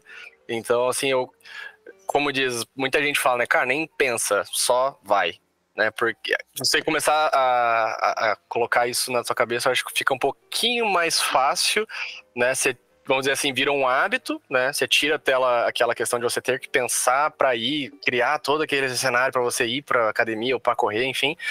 E você consegue até otimizar um pouco o teu tempo no pernoite, né? Porque o que você, antes, o que parecia ser impossível, você consegue botar lá suas uma hora, 40 minutos, uma hora, uma hora e meia, enfim, de, de exercício, consegue ainda né, organizar, fazer outras coisas, dormir, enfim. Mas tem que, tem que ter um pouquinho de organização também, para poder fazer a coisa dar certo, né? E dá pra fazer, né? Dá pra fazer, mas tem que, tem que querer também. Não é só. Não é só achar, botar no papel, né, Moreira? Você tem que, tem que fazer acontecer o negócio. É, por isso que eu achei legal que você falou e, e, a gente já tocou em alguns momentos aqui sobre essa questão do, do, do como você faz e a motivação. É, eu não, nunca tinha, como eu falei, nunca tinha feito estudos de acompanhamento de nenhum filósofo que tivesse servido como base para os meus conhecimentos. Só que eu vejo que uma coisa que se cita muito é essa questão de você conhecer a etimologia das palavras. E eu sempre gosto de desmembrar essa justamente essa condição da motivação ser um motivo para a ação. E isso é uma das bases da formação do hábito. E hoje as pessoas não conseguem adquirir o hábito saudável porque elas não fazem uma ancoragem de um motivo pelo qual elas estão fazendo. Então você vê pessoas que estão muitos anos obesas, é, presas no tabagismo, em condições, em outras coisas assim que, que são vícios, e aí quando os netos nascem, a pessoa pega, para de fumar, passa a praticar atividade física e vai fazer tudo isso que a gente está falando aqui, que poderia ter sido feito com bem menos peso quando elas eram mais novas. E aí você pergunta, cara, mas o que, que deu em você de fazer isso? E às vezes a pessoa nem sabe, mas inconscientemente a motivação é que ela quer brincar com o neto, ela quer sair com o neto, ela quer fazer alguma coisa e ela não é, tem disposição. E a segunda coisa que isso eu já ouvi pessoas falando verbalmente, ela falou, cara, eu quero viver mais, porque o meu netinho está me dando alegria. Então a pessoa começa a investir na saúde. Então tem casos hoje de pessoas com 60, 70 anos que voltaram a malhar, que às vezes engrenaram na corrida, daqui a pouco entraram no, num triatlon. E ontem à tarde eu estava vendo uma entrevista com a Cris Arcangeli, uma das pessoas aqui envolvidas na área da beleza, e ela já foi Shark Tank, hoje eu nem sei se ela ainda está como Shark Tank, mas é uma empreendedora de grande relevância no Brasil. Ela falou: gente, quem não acordar para as novas, uh, os novos estágios das idades, vai ser mais um motivo de você estar tá fora do mercado. Porque a aviação ainda está tratando com rigidez que há o limite aos 65. Mas ninguém parou para pensar assim, cara, o que, que eu posso fazer para trazer um ultra extended range para o ser humano para que ele faça o que a gente faz com o avião, tanto que eu chamo, aqui dá para falar porque é um podcast que envolve pessoas da aviação, mas eu parei de falar isso porque ninguém entendia. É você utilizar. Eu tenho formação, não, não citei no início, né, mas eu tenho formação pelo ITA na área de fatores humanos e na área de safety com aeronavegabilidade continuada. Mas a gente faz toda uma aeronavegabilidade continuada, para quem não está acostumado com o termo é você manter o avião aeronavegável com as características de segurança e características operacionais da mesma forma que quando ele foi certificado, ou dentro dos limites eh, acordados entre o órgão regulador e o fabricante. E aí eu falo a mesma coisa, cara, a gente sabe os parâmetros para a gente se manter aeronavegável. E aí ela falou, cara, por que, que eu comecei a investir na beleza? Porque hoje a gente vê que o que era antigamente 30, 40 anos, hoje é o cara de 60, 70 anos. Porque vai passar dos 100 anos se você realmente fizer mínima gestão para você não entrar em atitude anormal. A, a analogia para isso é, é, muito simples. É muito simples. Seu avião ele passa por manutenção constante e é por isso que ele é uma máquina segura. Seu corpo também é uma máquina. Você tem que dar manutenção nele, você tem que tratar bem dele para chegar longe, né? Totalmente. É, eu queria só complementar também sobre motivação, é, porque às vezes a gente confunde, as pessoas confundem, confundem muito o que é motivação, né?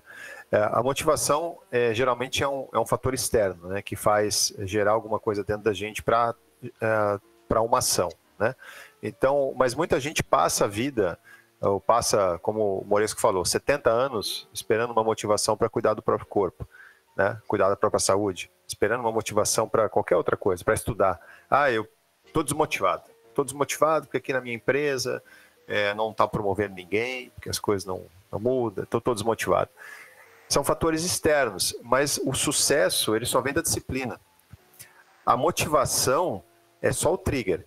Né? Então, se você esperar 70 anos para você cuidar da tua saúde, em vez de você é, morrer com 72, você vai morrer com 82. Mas se você começar a cuidar da sua, da sua saúde quando você é novo e tiver disciplina de cuidar da sua saúde, disciplina de é, é, priorizar é, o futuro dentro e abrir mão das coisas, porque a gente fica esperando o fator externo e a gente não abre mão, tá? porque a gente vive disso, a gente vive sempre tentando jogar fora da gente né, aquilo que faz uh, a, a, ação nossa. Né? E eu acho que isso tem tudo a ver com a neurociência, que é a gente achar desculpas e a gente não disciplinar o nosso cérebro, porque a disciplina é simplesmente dizer para nós mesmos, através dos nossos sistemas cerebrais, né, Moresco, que a gente vai fazer independente, que tá frio, tá chovendo, eu vou fazer. Ah, mas é, não está acontecendo o que eu quero, mas eu vou estudar, porque eu me programei para estudar uma hora e meia por dia não interessa, porque eu tenho um objetivo. A motivação, ela não precisa ser externa, a motivação ela tem que ser interna, ela tem que ter como, uh, fundamentalmente, tem que ser um objetivo pessoal seu. Então, a disciplina, eu acho que tudo que a gente está falando aqui, é, em termos de autoconhecimento e neurociência, eu acho que se reflete muito na disciplina de se fazer aquilo que tem que ser feito. Concorda com isso, Maurício? Não, é, é exatamente isso. Inclusive, depois eu até queria introduzir aqui que você falou um pouco sobre neuroplasticidade, abrir um tempo para a gente falar sobre algumas coisas mais profundas da neurociência, que é legal desmistificar para as pessoas saberem como que elas vão usar essas ferramentas para obter crescimento e obter melhores resultados. O terceiro pilar, ele é a alimentação. E infelizmente, cara, eu sempre achei também que fosse uma teoria da conspiração, mas lendo vários livros e, e pesquisando aí pesquisas científicas fidedignas, tem muitas coisas hoje que a gente tem utilizado no nosso cardápio, digamos assim, que são extremamente é, danosas, justamente para o funcionamento do nosso corpo. Então, como foi falado aqui, né, de revisões é, que os aviões sofrem, a gente não precisa deixar chegar no momento de fazer um, um check-up, digamos assim, né, fazer uma boroscópica, fazer um 12 anos, fazer uma IAM, que agora mudou de nome, eu nem lembro como é que chama o IAM no Brasil, agora mudou o nome, mas é a gente fazer o quê? Usar o óleo correto, usar a, a água correta, usar a temperatura correta, usar a pressão correta que o nosso corpo foi feito para operar. Então eu não vou ficar citando aqui o que está certo, o que está errado, porque cada um vai ter a sua filosofia, o seu entendimento. Mas mesmo dentro dessas filosofias de comer de três em três horas ou fazer jejum intermitente, de utilizar a carne como uma proteína boa ou utilizar, é, não, não como carne, eu sou é, vegetariano, sou vegano, sou seja lá qual for a variação, o que é importante é você buscar talvez as pessoas não estejam tão orientadas hoje a buscar em artigo científico. Eu mesmo acho que é bem é, complexo no início, principalmente para quem não está acostumado a ler. Você vai ler um artigo científico, na segunda página você não aguenta mais, porque é muito detalhe. Mas tem coisas básicas que a gente pode sim usar como gestão. Então, busca coisas como essa questão do uso excessivo de leite que a gente começou a ter independente de você gostar de leite ou não, a gente tem uma proposta que o leite ele é um elemento essencial. Então, primeiro, ele não é. Existe um pré-assumption que existe de muito tempo que o ovo faz mal. Aí uns falam do colesterol, outros falam do. Ele não é, não é que faz mal, mas você precisa saber como usar e de que maneira usar. É um, uma proteína de alta qualidade. Uma das coisas que a gente tem hoje é baixa qualidade de farinhas e excesso de farinhas brancas de farináceos, de bolachas, de, de cookies, de várias coisas que são introduzidas, inclusive barrinhas, com a proposta de que aquilo vai suprir em você uma necessidade que você tem numa alimentação saudável. E como eu falei para você, como eu não sou formado na área e como não é o meu propósito vir te ensinar o que comer e como comer, eu só falo para você que pense exatamente como é um avião. Você vai ter aditivos, você vai ter tipos de, de gasolina que você usa, você vai ter tipos de, é, de querosene que você usa. Algumas hoje, a querosene ela já vem com um tratamento eh, que eu diria que seria para nós, para o ser humano, como se fosse um antioxidante, né? É o anticongelante e algumas outras coisas que vêm. Então, busca uma informação para você não ficar fazendo o que todo mundo está fazendo e que acaba é o que gera o maior impacto hoje depois do sono é justamente essa questão da alimentação, sabe? Principalmente quem vem que nem eu, por exemplo, da de família italiana, você come muito mais pão, muito mais farinha, muito mais molhos do que você é, deveria. Então, não estou querendo, por isso que eu falei, não vou entrar em muitos detalhes aqui, só quero deixar o alerta que a alimentação, a nutrição, ela, ela é um pilar muito importante para como o teu cérebro vai funcionar, como o teu organismo vai rodar e principalmente, muita, muitos aqui já devem ter ouvido falar, mas se não ouviram, a gente teve constatação nos últimos anos de é, terminações de neurônios a partir do coração e também no intestino. E aí um monte de gente tirava sarro no início, falava: ah, mas esses neurônios no intestino não servem para nada. Na verdade, não. A produção da serotonina, que é um neurotransmissor muito importante, vem dali. E a saúde que você tem da microbiota, tua saúde intestinal, ela faz uma grande diferença. Então, antes de ontem, eu recebi uma mensagem de inúmeras, dentre inúmeras pessoas que têm me mandado dados, essa pessoa aproveitou e mandou, ó, teve aconteceu com um colega nosso, comissário de voo, o cara não tomou cuidado, foi indo, foi indo, ele teve vários problemas. E eu vejo que muitos aqui têm problema é, gástrico, tem problema que já chegou a um problema de úlcera, tem problemas de refluxo, como eu tive por muitos anos. Eu achava que era normal. E até quando chegava no médico, o médico falava: ah, não, você é piloto, é normal para piloto, comissário tal. Mas não é só a questão do estresse. Tem a ver com a questão do tipo de alimento que você utiliza e a sequência em que você utiliza os alimentos. Eu estudei um pouco sobre isso, melhorei. Hoje eu estou zero refluxo, zero azia, a menos em alguma situação que, ah, eu fui, sei lá, em alguma festa, mas daí, gente, é um caso isolado, é uma coisa que naquele dia deu. Mas eu sei que tem muita gente hoje na aviação que passa lutando com isso dia após dia, dessa condição, principalmente gastrointestinal. Então não é só o incômodo, é também o que vai gerar para você na questão do teu funcionamento cerebral e da maneira que você vai processar. Lembra? Meu maior trabalho hoje pesquisa é na área de tomada de decisão por pilotos de linha aérea. Por que, que eu escolhi essa área? Porque a gente pressupõe, por ter visto fazer parte de uma indústria HRO, que eu já falei no início lá, de alta confiabilidade, por ser uma indústria que tem treinamento, por ser uma indústria que tem informação, por ser uma indústria que tem um nível de inteligência muito mais alto, por ser uma indústria que passa por vários processos, inclusive os, os processos que já estão implementados, por que, que a gente mesmo acaba não fazendo? E quando eu me interessei pela neurociência, eu falei, uau, cara, a quantidade de coisas que a gente acha, que a gente sabe e que a gente faz é muito menor do que a gente imagina. E a pergunta de um milhão de dólares, então, já que você deixou a deixa, como é que nós to uh, tomamos decisões melhores? Como é que a gente se torna melhores decision makers? Tá, uma das bases, a gente tem três bases da, da tomada de decisão, né? Tem aquela famosa pesquisa do Kahneman, que ficou altamente famosa. O Kahneman fala que a gente tem o sistema 1 ou o sistema 2, e que dentro do sistema 1 e sistema 2 você tem basicamente o quê? O sistema 1 ele é rápido, ele é intuitivo e você tem gasto baixíssimo de energia. Isso é o que a maior parte das pessoas opera. Tomando posse dessa informação, teoricamente, a gente deveria ser capaz de todas as vezes, e é o desejável na aviação, que a gente utilize o máximo possível de sistema 2, que é o sistema onde você faz utilização muito maior do teu córtex pré-frontal, que é a área que é responsável pelo pensamento, pela racionalidade, pelo pensamento analítico, e aí você pega e utiliza o máximo de dados que você tiver até chegar na melhor decisão que você puder. Lembra, a gente está falando de decisões da aviação. A gente acaba ficando balizado por algumas coisas que precisam ser feitas. Principalmente empresas do Middle East, você tem um monte de processos que estão implementados que você é obrigado a cumprir, senão você vai ter que responder depois o porquê que você não fez aquilo.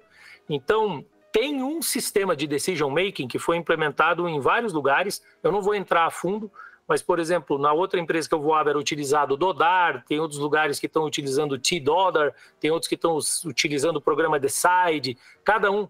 Gente, tudo isso é racional e cognitivo.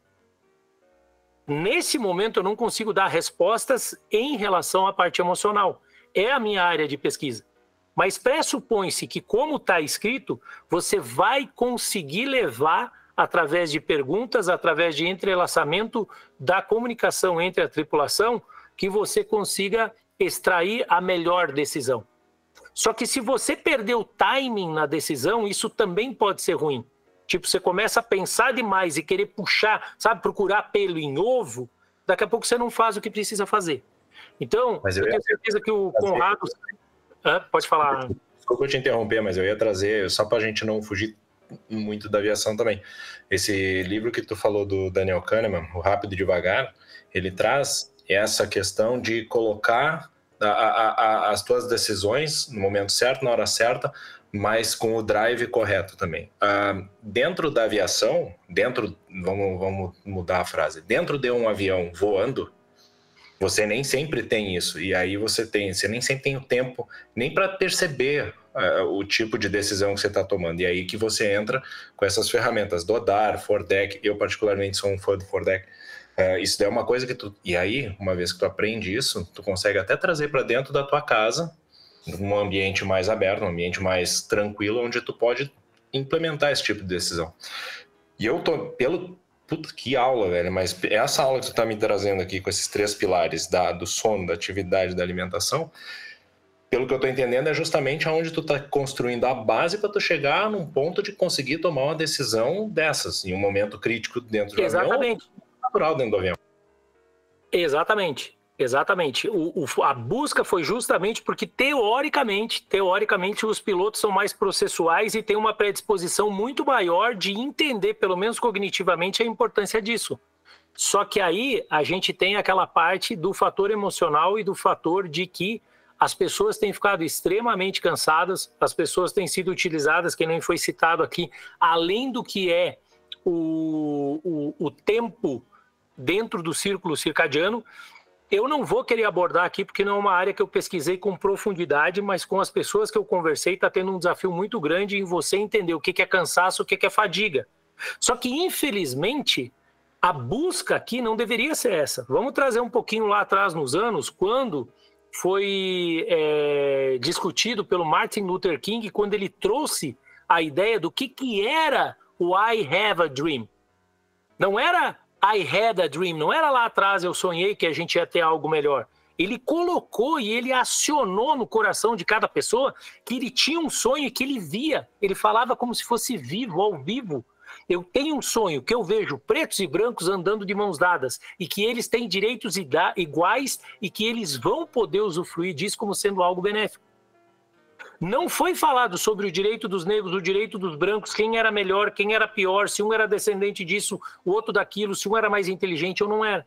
Eu acho, aí é uma visão minha, tá?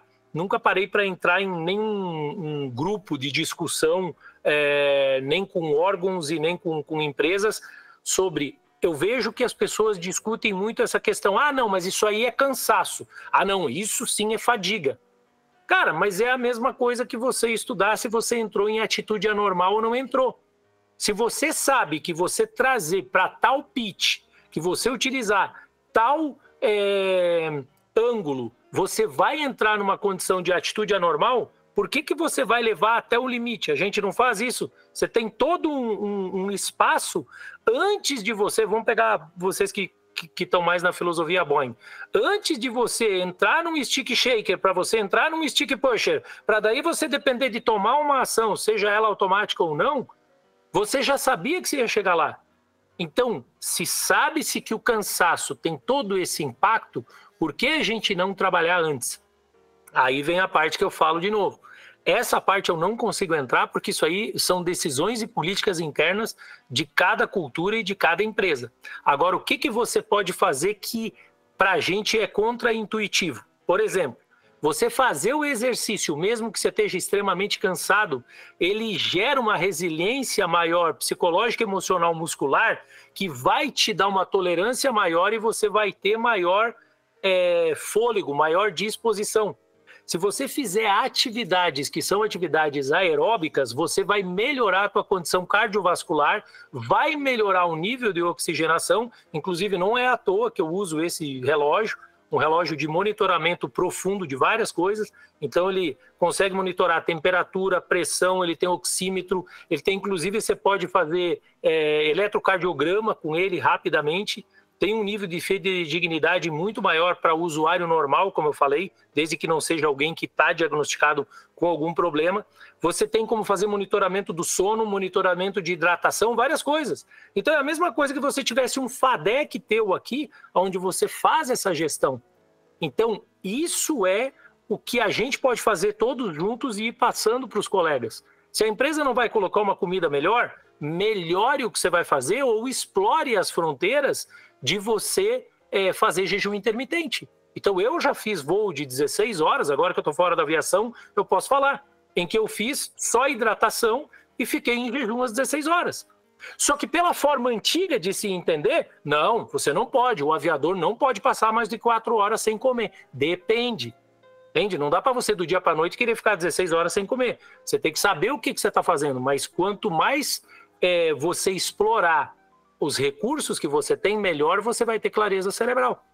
Uma outra coisa que eu fiz por muito tempo foi dieta cetogênica, ou chamada dieta do corpo cetônico. Depois de aproximadamente 3 a 5 dias que você não está utilizando ah, alguns alimentos, que também não vou entrar no caso agora, porque não é uma aula sobre a nutrição, e que você é, prioriza a gordura e utilização de algo que vai gerar a produção do corpo cetônico, você passa a ter uma produção energética muito maior, porque aí você tem uma utilização de alguns recursos e várias coisas são desencadeadas dentro do, do, do teu processo corporal, inclusive limpeza de célula. Então, a longo prazo, se você souber a técnica correta, com acompanhamento, com um, com um fisiologista, com alguém que entenda, você pode sim gerenciar de uma maneira que você melhora muito o teu processo cerebral, a tua disposição e vai ter maior clareza na tomada de decisão. Então, é, trazendo aqui o, o, que complementando o que o Pigato também trouxe, né? É, eu, eu joguei a pergunta porque obviamente que essa pergunta é uma pergunta que todo mundo se faz, né? Nós como aviadores a gente está sempre se perguntando como é que eu posso me tornar um aviador melhor. Em última instância, me, torna, me tornando um aviador melhor significa que eu sou um, melhor é, decision maker, eu vou tomar decisões melhores. E o que a gente está falando aqui é que existem limitações, né? As limitações técnicas, é, todos nós temos limitações técnicas, né? existem um, um, uma, um mundo ilimitado de conhecimento também técnico, mas a saúde mental, que a gente está falando aqui de neurociência, neurociência é saúde mental, é saúde da nossa cabeça, do nosso cérebro, né? É, é, e o Moreira está trazendo os pilares aqui que são fundamentais para a gente cuidar da gente. A gente cuidando da gente, e a gente vai estar tá melhorando a nossa capacidade de tomada de decisão e a gente vai se tornar pilotos melhores, sem deixar de lado, obviamente, a parte técnica, sem deixar de lado a parte de estudar, se preparar, mas é, a gente pode conectar esse, isso que a gente está conversando é, com o acidente do Sully. Ah, existe é um vídeo, é, a gente já falou várias vezes aqui, eu já mencionei várias vezes, um vídeo que é fundamental para todo aviador assistir, né, que é o Sully Unfiltered, é um vídeo de 12 minutos que o Sully descreve tudo que a gente está falando aqui, é, tudo que passou é, dentro do corpo dele, como ele lidou com as emoções dele, como ele conseguiu é, controlar é, a ansiedade e aquele medo né, que ele teve. E foi uma aula, uma masterclass, né, que com certeza quem estuda neurociência, como o Moresco, deve ver um vídeo daquele e falar, pô, esse cara aí está anos luz à frente de todo mundo, porque ele conseguiu é, aplicar exatamente tudo que a gente busca, né, tudo que a ciência busca, tudo que ainda a gente nem descobriu, né, através daquilo lá. É, então, é, para a gente já ir encaminhando, Moresco, já para a parte final aqui do nosso bate-papo, Tá interessantíssimo, é uma masterclass, como o Pigato falou, é uma aula incrível, é, mas a gente também não quer deixar aqui a gravação muito longa, a gente pode até depois fazer uma segunda parte mais para frente. É, vamos aplicar essa, essa teoria na parte prática, né? É, num evento como o do Sully, né? Vamos pensar, você é um cara normal, comum, tá?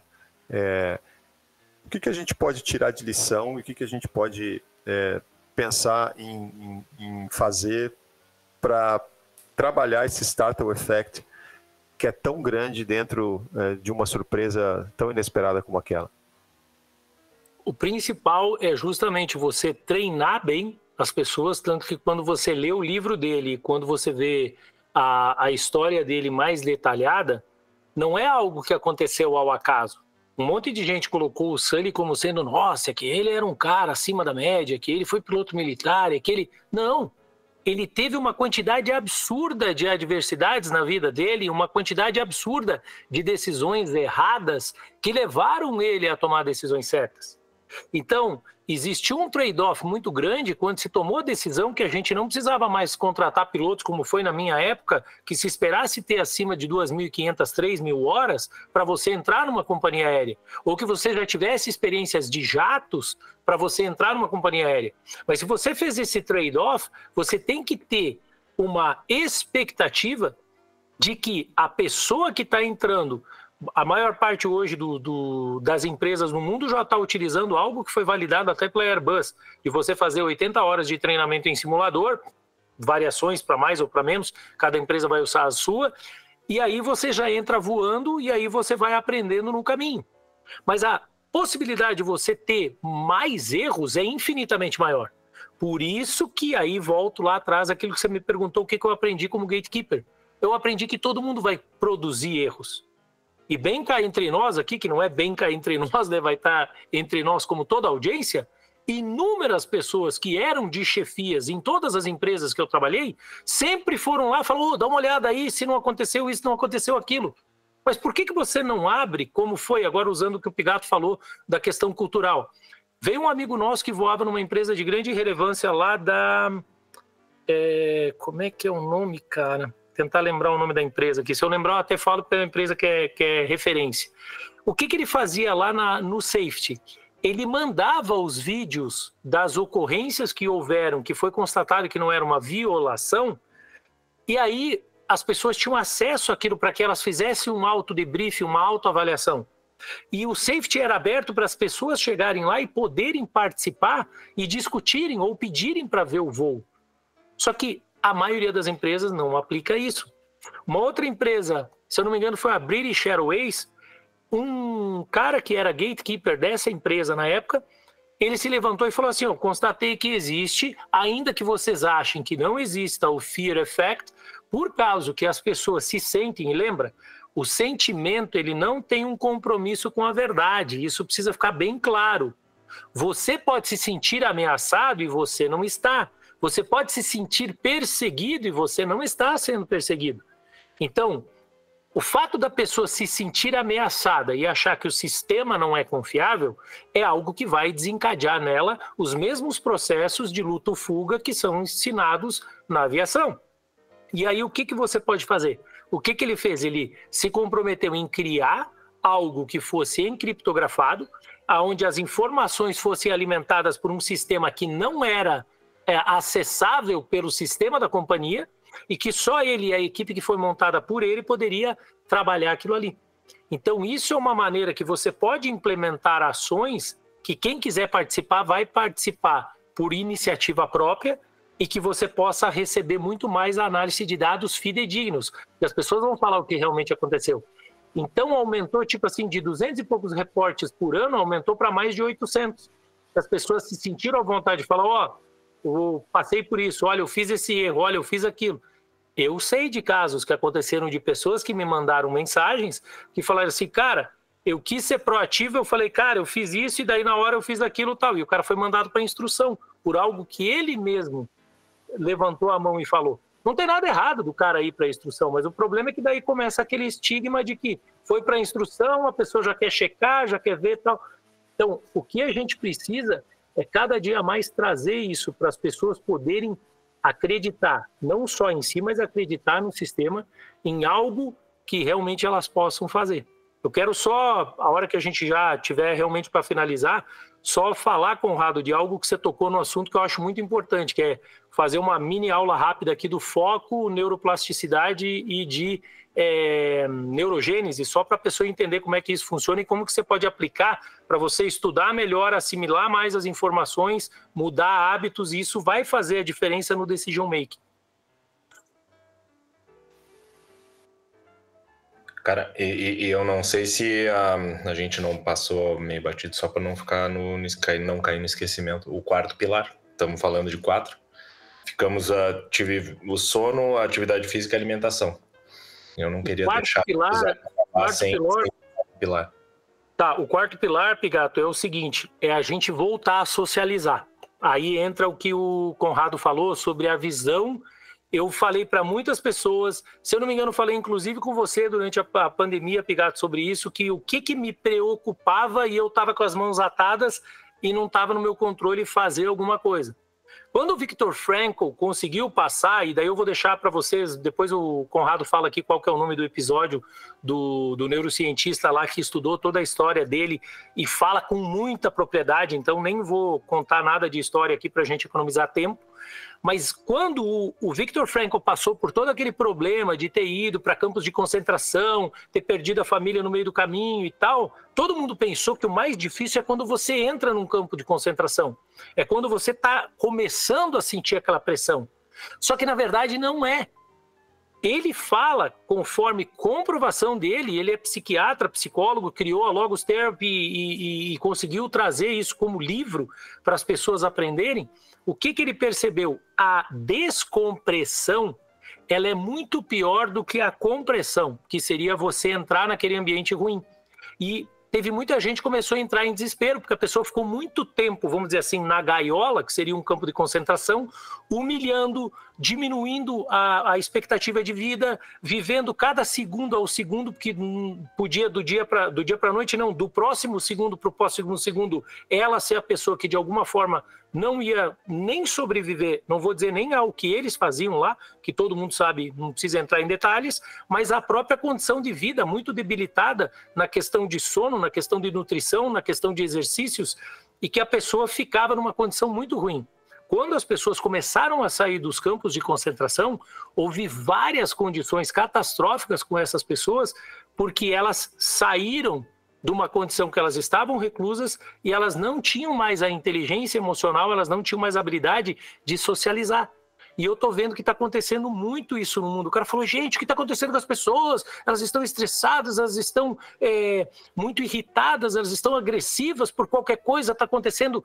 Isso é um reflexo de dois anos reclusos, aonde você acabou é, não é, de, desabilitando, digamos, essa habilidade, só que é uma necessidade nossa humana.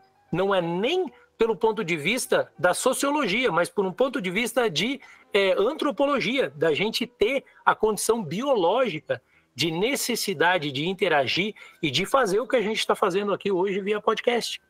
Mas tem muita gente, tanto que você vai ver que tem um monte de vídeo hoje na internet fazendo alertas sobre ah, isso aqui é solitude ou isso aqui é solidão. A grosso modo, define-se que solitude é você tomar a decisão por conta própria de ficar sozinho. E a solidão é você se sentir abandonado e se sentir sozinho. Mas mesmo que a solitude seja algo que você tomou a decisão, pode acontecer que quanto mais você fica sozinho e menos você convive com os problemas dos outros, mais você vai achando que você está super bem porque eu não tenho que aguentar o chato do Pigato que fala de, sei lá, do time que eu não gosto, eu não tenho que aguentar o Conrado falando aquelas ideias dele, de, sabe? Sempre vai ter alguém que vai ter algo que não é aquilo que você gostaria, ou não é o teu time, ou não é a tua religião, ou não é a tua maneira de pensar, ou seja lá o que for. Então esse é o quarto pilar, é a gente exercitar o socializar, o conectar, o falar com as pessoas. Por que isso? Porque está comprovado cientificamente que nos casos de altíssimo estresse isso a gente vive muito na, na aviação. Você, a melhor maneira de você desopilar e de você conseguir sair dessa altíssima pressão é você ter pessoas que você convive, que você tem como se fosse um grupo de apoio de pessoas amigas que você confia para você falar. E infelizmente, gente, a maior parte das pessoas na aviação tem uma característica que a pessoa fala para você. Por isso, lembra lá no início do podcast eu falei, muito mais do que, que a confiabilidade, a confidencialidade precisa ser exercitada. O Pigato me ligar e falar assim, cara, tô mal, não tô legal, cara, tal, preciso de alguém para trocar uma ideia. E não eu chegar daí à noite no churrasco com o Conrado e falar, cara, você nem sabe, olha lá, o Pigato tá ferrado tal. Quantas vezes vocês viram isso acontecer? E as pessoas começaram a se fechar, passaram a não confiar mais. Não no sistema, mas passaram a não confiar nos próprios amigos, nas pessoas que teoricamente são pessoas que elas teriam um relacionamento. É, só para pontuar o episódio que o Moresco falou, episódio 36 do Farol de Pouso, com o professor Luciano Marques de Jesus. Ele é um filósofo e psicólogo, né? Ele não é neurocientista. Você vê que é, as conexões são tão incríveis, né? Que o que a gente está falando, o que a gente falou ali atrás, né? Se conecta a ciência, se conecta é, o estudo é, técnico e se conecta a filosofia.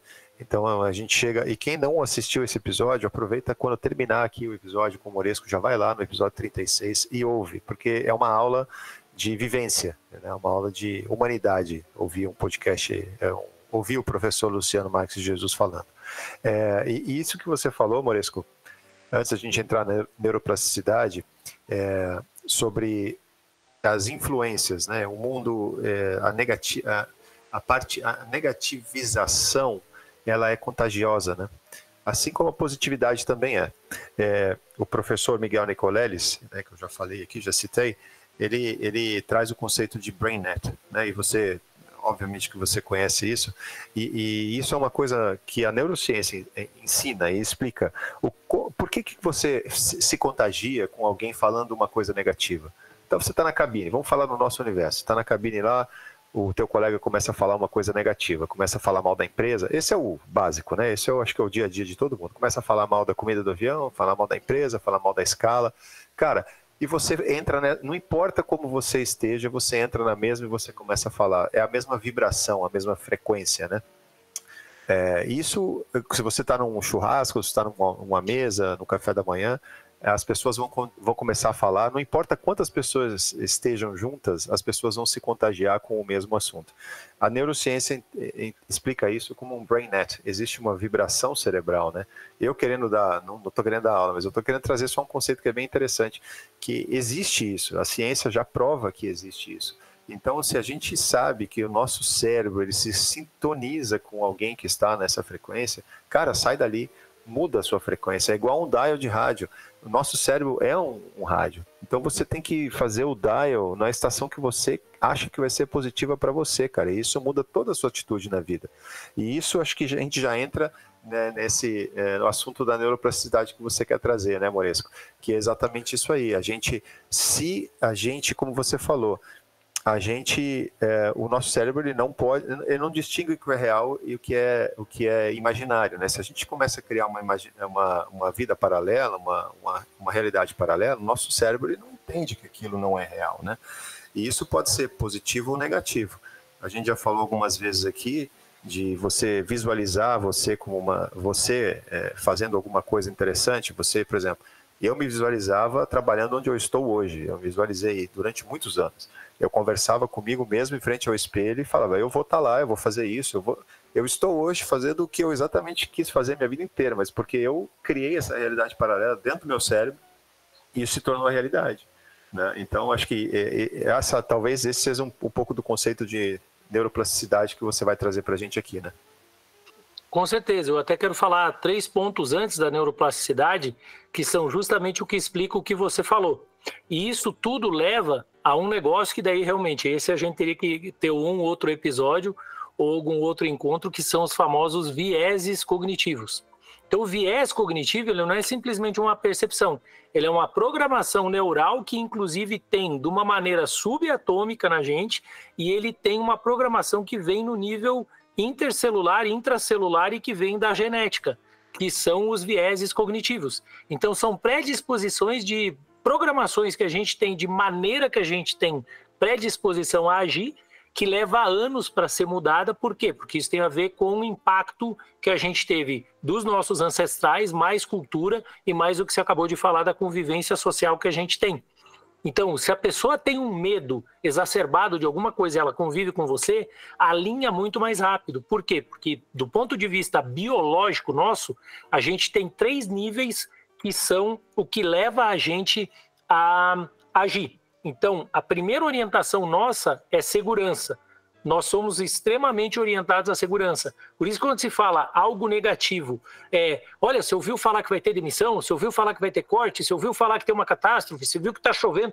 Aí, às vezes, acontece da pessoa falando: cara, você viu, tá tendo um bombardeio em tal lugar, é lá do outro lado do mundo, mas a pessoa quer ligar a TV e saber o que está acontecendo, porque existe uma predisposição nossa de saber por causa do nosso das trilhas lá do processo de luta ou fuga, de você falar assim, cara, eu posso ser ameaçado ou não, a minha família está ameaçada ou não. Os dois próximos pontos têm a ver exatamente com a mesma coisa, mas estão alinhados que inconscientemente eles têm a ver, mas a percepção da pessoa não é. O segundo é a alimentação, que a gente já falou, mas por quê? Tem a ver com a segurança e proliferação da espécie, que é o que? Ah, você vê a pessoa falando, ah, eu tenho que trabalhar para botar comida na mesa, ah, o leitinho das crianças, ah, o meu filho ir para a escola. São preocupações que a pessoa tem que tem a ver com a sobrevivência. E o terceiro é a proliferação da espécie. Por isso que existe muito conflito e muita utilização da, é, de coisas que levam à exploração da sensualidade ou sexualidade. Porque é algo inconsciente que remete à proliferação da espécie, ainda que não seja exatamente isso. Então acaba atraindo. Então, é esses três pontos que levam ao que você acabou de falar. Agora, entrando especificamente nessa questão do foco e neuroplasticidade, por que, que eu decidi falar sobre isso? Vou ser o mais sucinto possível. Depois eu prometo que vou até gravar uma aula sobre isso, porque muitas pessoas estão pedindo e aí vou publicar. O que, que acontece? De um tempo para cá, quando teve esse advento da neurociência, as pessoas começaram a falar muito sobre a neuroplasticidade, que é a capacidade que a gente tem de gerar novas conexões, e a neurogênese, que é a criação ou surgimento de novos neurônios. São duas coisas é, que não estão diretamente ligadas, mas que têm um resultado teoricamente da, no, no, mesmo nível, que é o quê? É você aumentar a tua capacidade de processamento cerebral. Então, o que, que acontece? Até os 25 anos de idade, o nosso cérebro é naturalmente neuroplástico e neuroelástico. O que, que ele faz? Você tem essa possibilidade de fazer uma utilização muito fácil de aprendizado, de utilização de novas trilhas, de fabricação é, de, de novas, novos hábitos. Dali para frente, você não tem mais produção de neurônio, mas existem duas condições que são geradas, só que num nível muito menor do que as pessoas esperam. Quando essas pesquisas começaram a ser divulgadas, as pessoas começaram a ter em mente: nossa, mas então era mentira aquilo que a gente ouvia, que os neurônios saíam morrendo e que não eram fabricados novos neurônios. Então, sim, a gente tem capacidade de produzir novas conexões e a gente tem capacidade de produzir novos neurônios só que são em condições muito específicas. A partir dos 25 anos, o nosso cérebro deixa de ser é, automaticamente neuroplástico. Aí é que vem o que a gente estava falando de você estimular, de você gerar coisas que forçam o teu cérebro a gerar novas conexões. E aí são praticar novos esportes, ler novos livros, fazer novas atividades, treinar novas coisas, aprender novos conhecimentos e ele deixa de ser uma esponja. Então você vai ter que tipo forçar aquilo a acontecer. A segunda coisa são circunstâncias específicas para que a neurogênese aconteça. E isso só acontece no hipocampo, que a grosso modo, tá?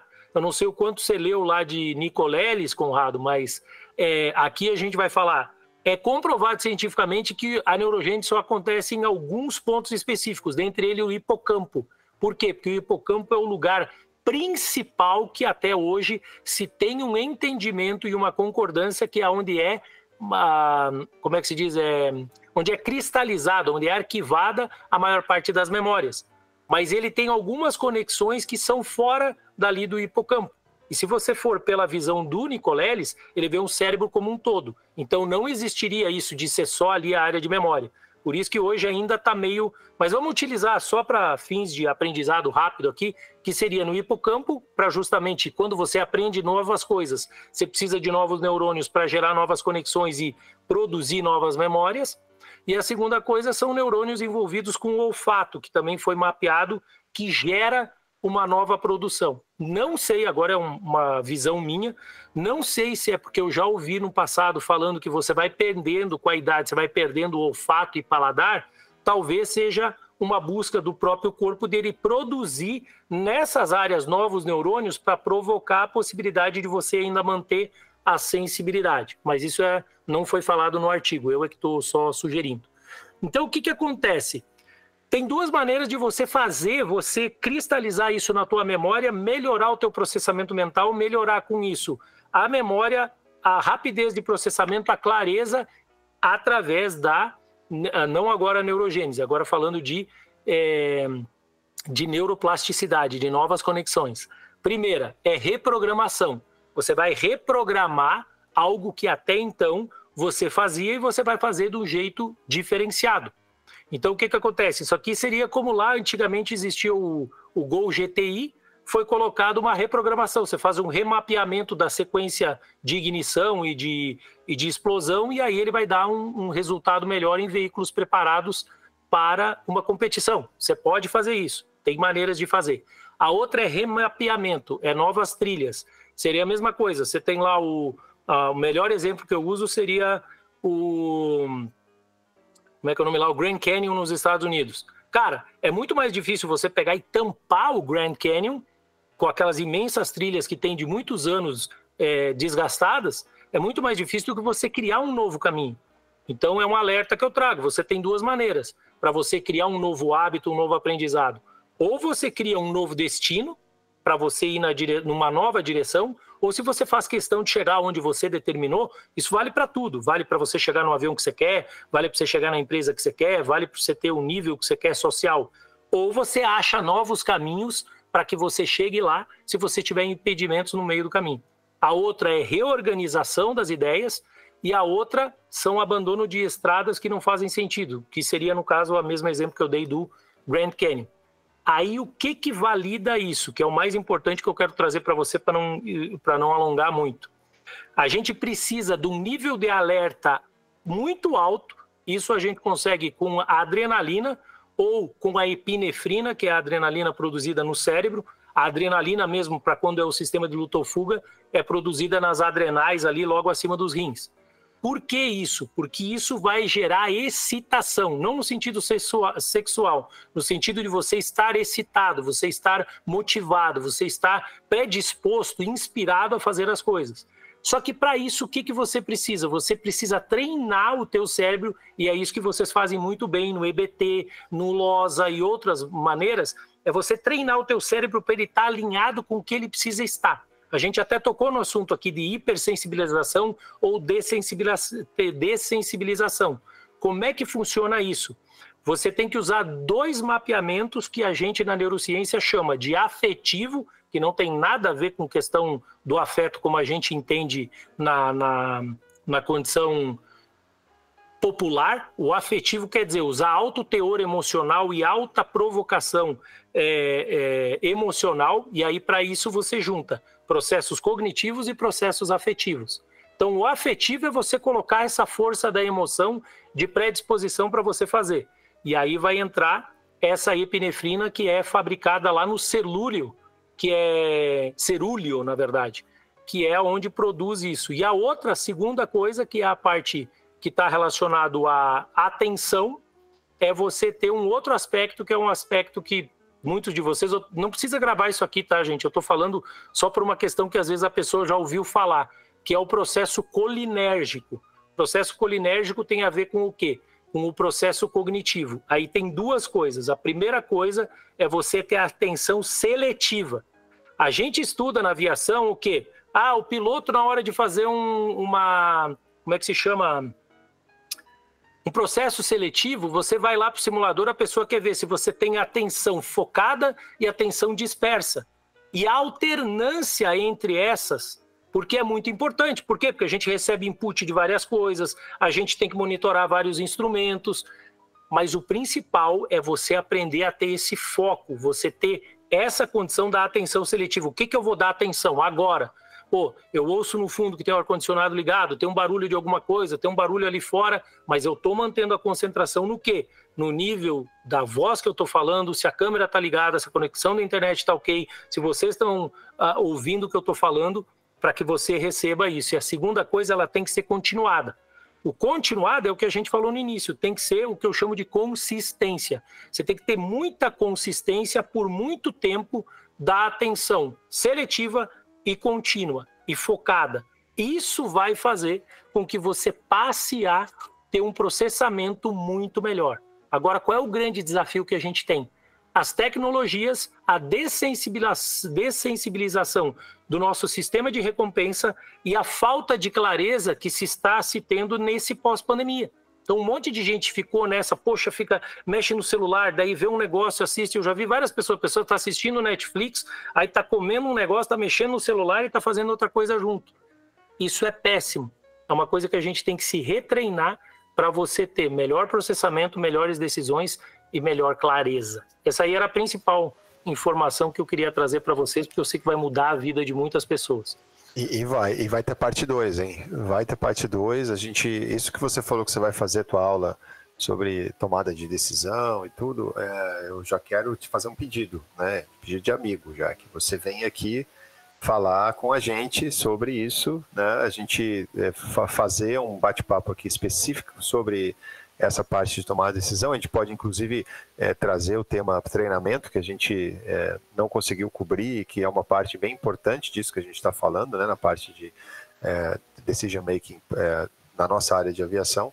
E com certeza vai ter parte 2, a gente vai já marcar e em breve a gente anuncia aqui para o nosso público. Do meu lado, quero agradecer você, Moresco, vou passar a bola para o Pigato, foi um prazerzaço, ah, foi uma aula incrível. Como sempre, é um prazer passar qualquer minuto do teu lado. Obrigado. Excelente, obrigado. Pô, coube, coube aos meus ombros as palavras finais, agradecimentos finais. Uh, eu juntei, enquanto nós conversávamos, eu juntei algumas coisas aqui que eu gostaria de trazer como agradecimento. Uh, tu mencionou várias coisas sobre High Reliability Organizations, né, os HROs, são organizações de alta resiliência, de alta confiabilidade. E Cara, uh, sem puxar saquismo nenhum, porque eu não puxo saco de amigo, uh, é assim que a gente, eu entendo a tua pessoa. Uma pessoa com uma confiabilidade, uma resiliência e uma organização mental muito grande. E por que, que eu digo isso? Porque também puxei aqui nos meus dados. Nós voamos juntos do dia. É uma chave em setembro de 2011 setembro de 2011. Nós corremos junto, nós fomos dar uma corrida lá na, acho que é João Pessoa que nós corremos. João Pessoa, né? é. Lá no, fomos até a ponta do Seixas, que dava certinho 5 km até lá, é. É isso aí. Então, uh, essa ponta aí, essa, essa, essa época foi uma época que eu conheci um Moresco. Uh, em algum momento depois, eu vi, nós estávamos numa sala de aula dentro da nossa antiga empresa e eu lembro que tu falou para um colega que estava do nosso lado, eu ouvi e nós começamos a conversar. Tu falou assim: ó, estou pedindo demissão essa semana. Foi dentro de uma sala de aula que nós conversamos sobre isso. E depois a gente se conversou, porque você foi para um lado, eu fui para o outro, conversamos poucas vezes. Então, quando a gente vê algumas pessoas em alguns pontos, é fácil de tu traçar retas entre esses pontos. E como é inclinada a reta de crescimento dessa pessoa que a gente conversa hoje. O Fabrício André Moresco trouxe uma aula impagável para o público que nos acompanha, o público mais novo, o público mais uh, jovem, que, ora, que agora está eh, vendo aviação com uma ideia assim mais romântica da coisa, ver como é importante o conhece-te a ti mesmo, ou o, o, outro tanto de coisa que o Moresco falou aqui. Então, te agradeço de coração uh, a presença, todas as palavras e todo o conhecimento que tu no, transbordou para a gente aqui hoje. E uh, já queria uh, deixar aberto as portas sempre para tu voltar aqui, querido. Tá bom? Um grande abraço para ti, um beijo para a família. Obrigado pela muqueca que eu comi aquele dia lá em Indorra contigo. Pô, gratidão imensa também aí pela oportunidade de poder trazer um pouco do meu trabalho aqui. Eu não falei no início que eu gosto de falar no final. Hoje eu sou fundador e CEO, idealizador da Neuro Aviator. E a Neuro Aviator ela é uma empresa hoje focada justamente a trazer a experiência da aviação e a neurociência para que as pessoas tenham um diferencial. Então, o que, que é o neuroaviador e é o que eu vou propagar, já estou propagando, na verdade, daqui para frente. É aquele é, aviador que voa por amor, ele gosta do que ele faz, ele é dotado de uma profunda e inesgotável vontade intrínseca de realizar o voo como se ele estivesse efetuando, executando uma sintonia, aonde ele é o maestro, aonde ele assumiu o comando verdadeiramente. E falo isso independente de patente. E ele efetua cada manobra com a finesse e suavidade necessária para que ele dê um toque artístico único e majestoso no voo, porque ele veste o avião, ele efetua cada movimento, ele voa contemplando as superfícies aerodinâmicas como se eles fossem a extensão do seu próprio corpo. Isso é altamente intuitivo e preciso na interação homem e máquina. Por que, que eu desenvolvi isso? Porque da mesma forma que, eu não me lembro se foi o Conrado que falou da questão do Kahneman, é, o trabalho dele é fantástico, mas o Kahneman ele é economista. Ele trouxe isso para quem está vivendo neuroeconomia. Foi um trabalho de neuroeconomia brilhante, mas para o nível do aviador, essa interação e fazer o que o Sully fez naquele dia, que foi citado aqui, de aprender com o know-how, com expertise, com o experience on the job, para que você tenha o feeling necessário para fazer o que ele fez, que foi uma tomada de decisão intuitiva, possa chegar a cada um de vocês que estão me ouvindo hoje, nessa tarde, nessa noite, dessa manhã, seja lá em que lugar do mundo você está. Muito obrigado, agradeço imensamente a oportunidade de estar com vocês aqui nesse famoso farol de pouso. olha, depois de uma, de uma aula dessa maravilhosa, que assim, como o Conrado falou, vamos ter que marcar uma parte 2, como você prometeu também, vamos ter que marcar uma parte 2 para isso. Essa levantada de bola aqui, nem a seleção brasileira de vôlei nos seus áureos tempos fazia. Com isso dito, gente, eu queria também agradecer ao Fabrício, ao tempo dele, a disponibilidade dele de vir aqui dar essa super aula pra gente.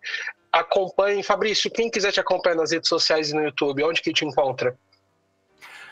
Todas as redes são arroba Fabrício Moresco. Eu tenho, tô, tô em todas as redes e tem podcasts lá também. Eu agora dei uma segurada na gravação dos podcasts por causa do foco na, no mestrado aí. Eu tenho que fazer agora a defesa na, no início de dezembro mas todas elas são Fabrício Moresco.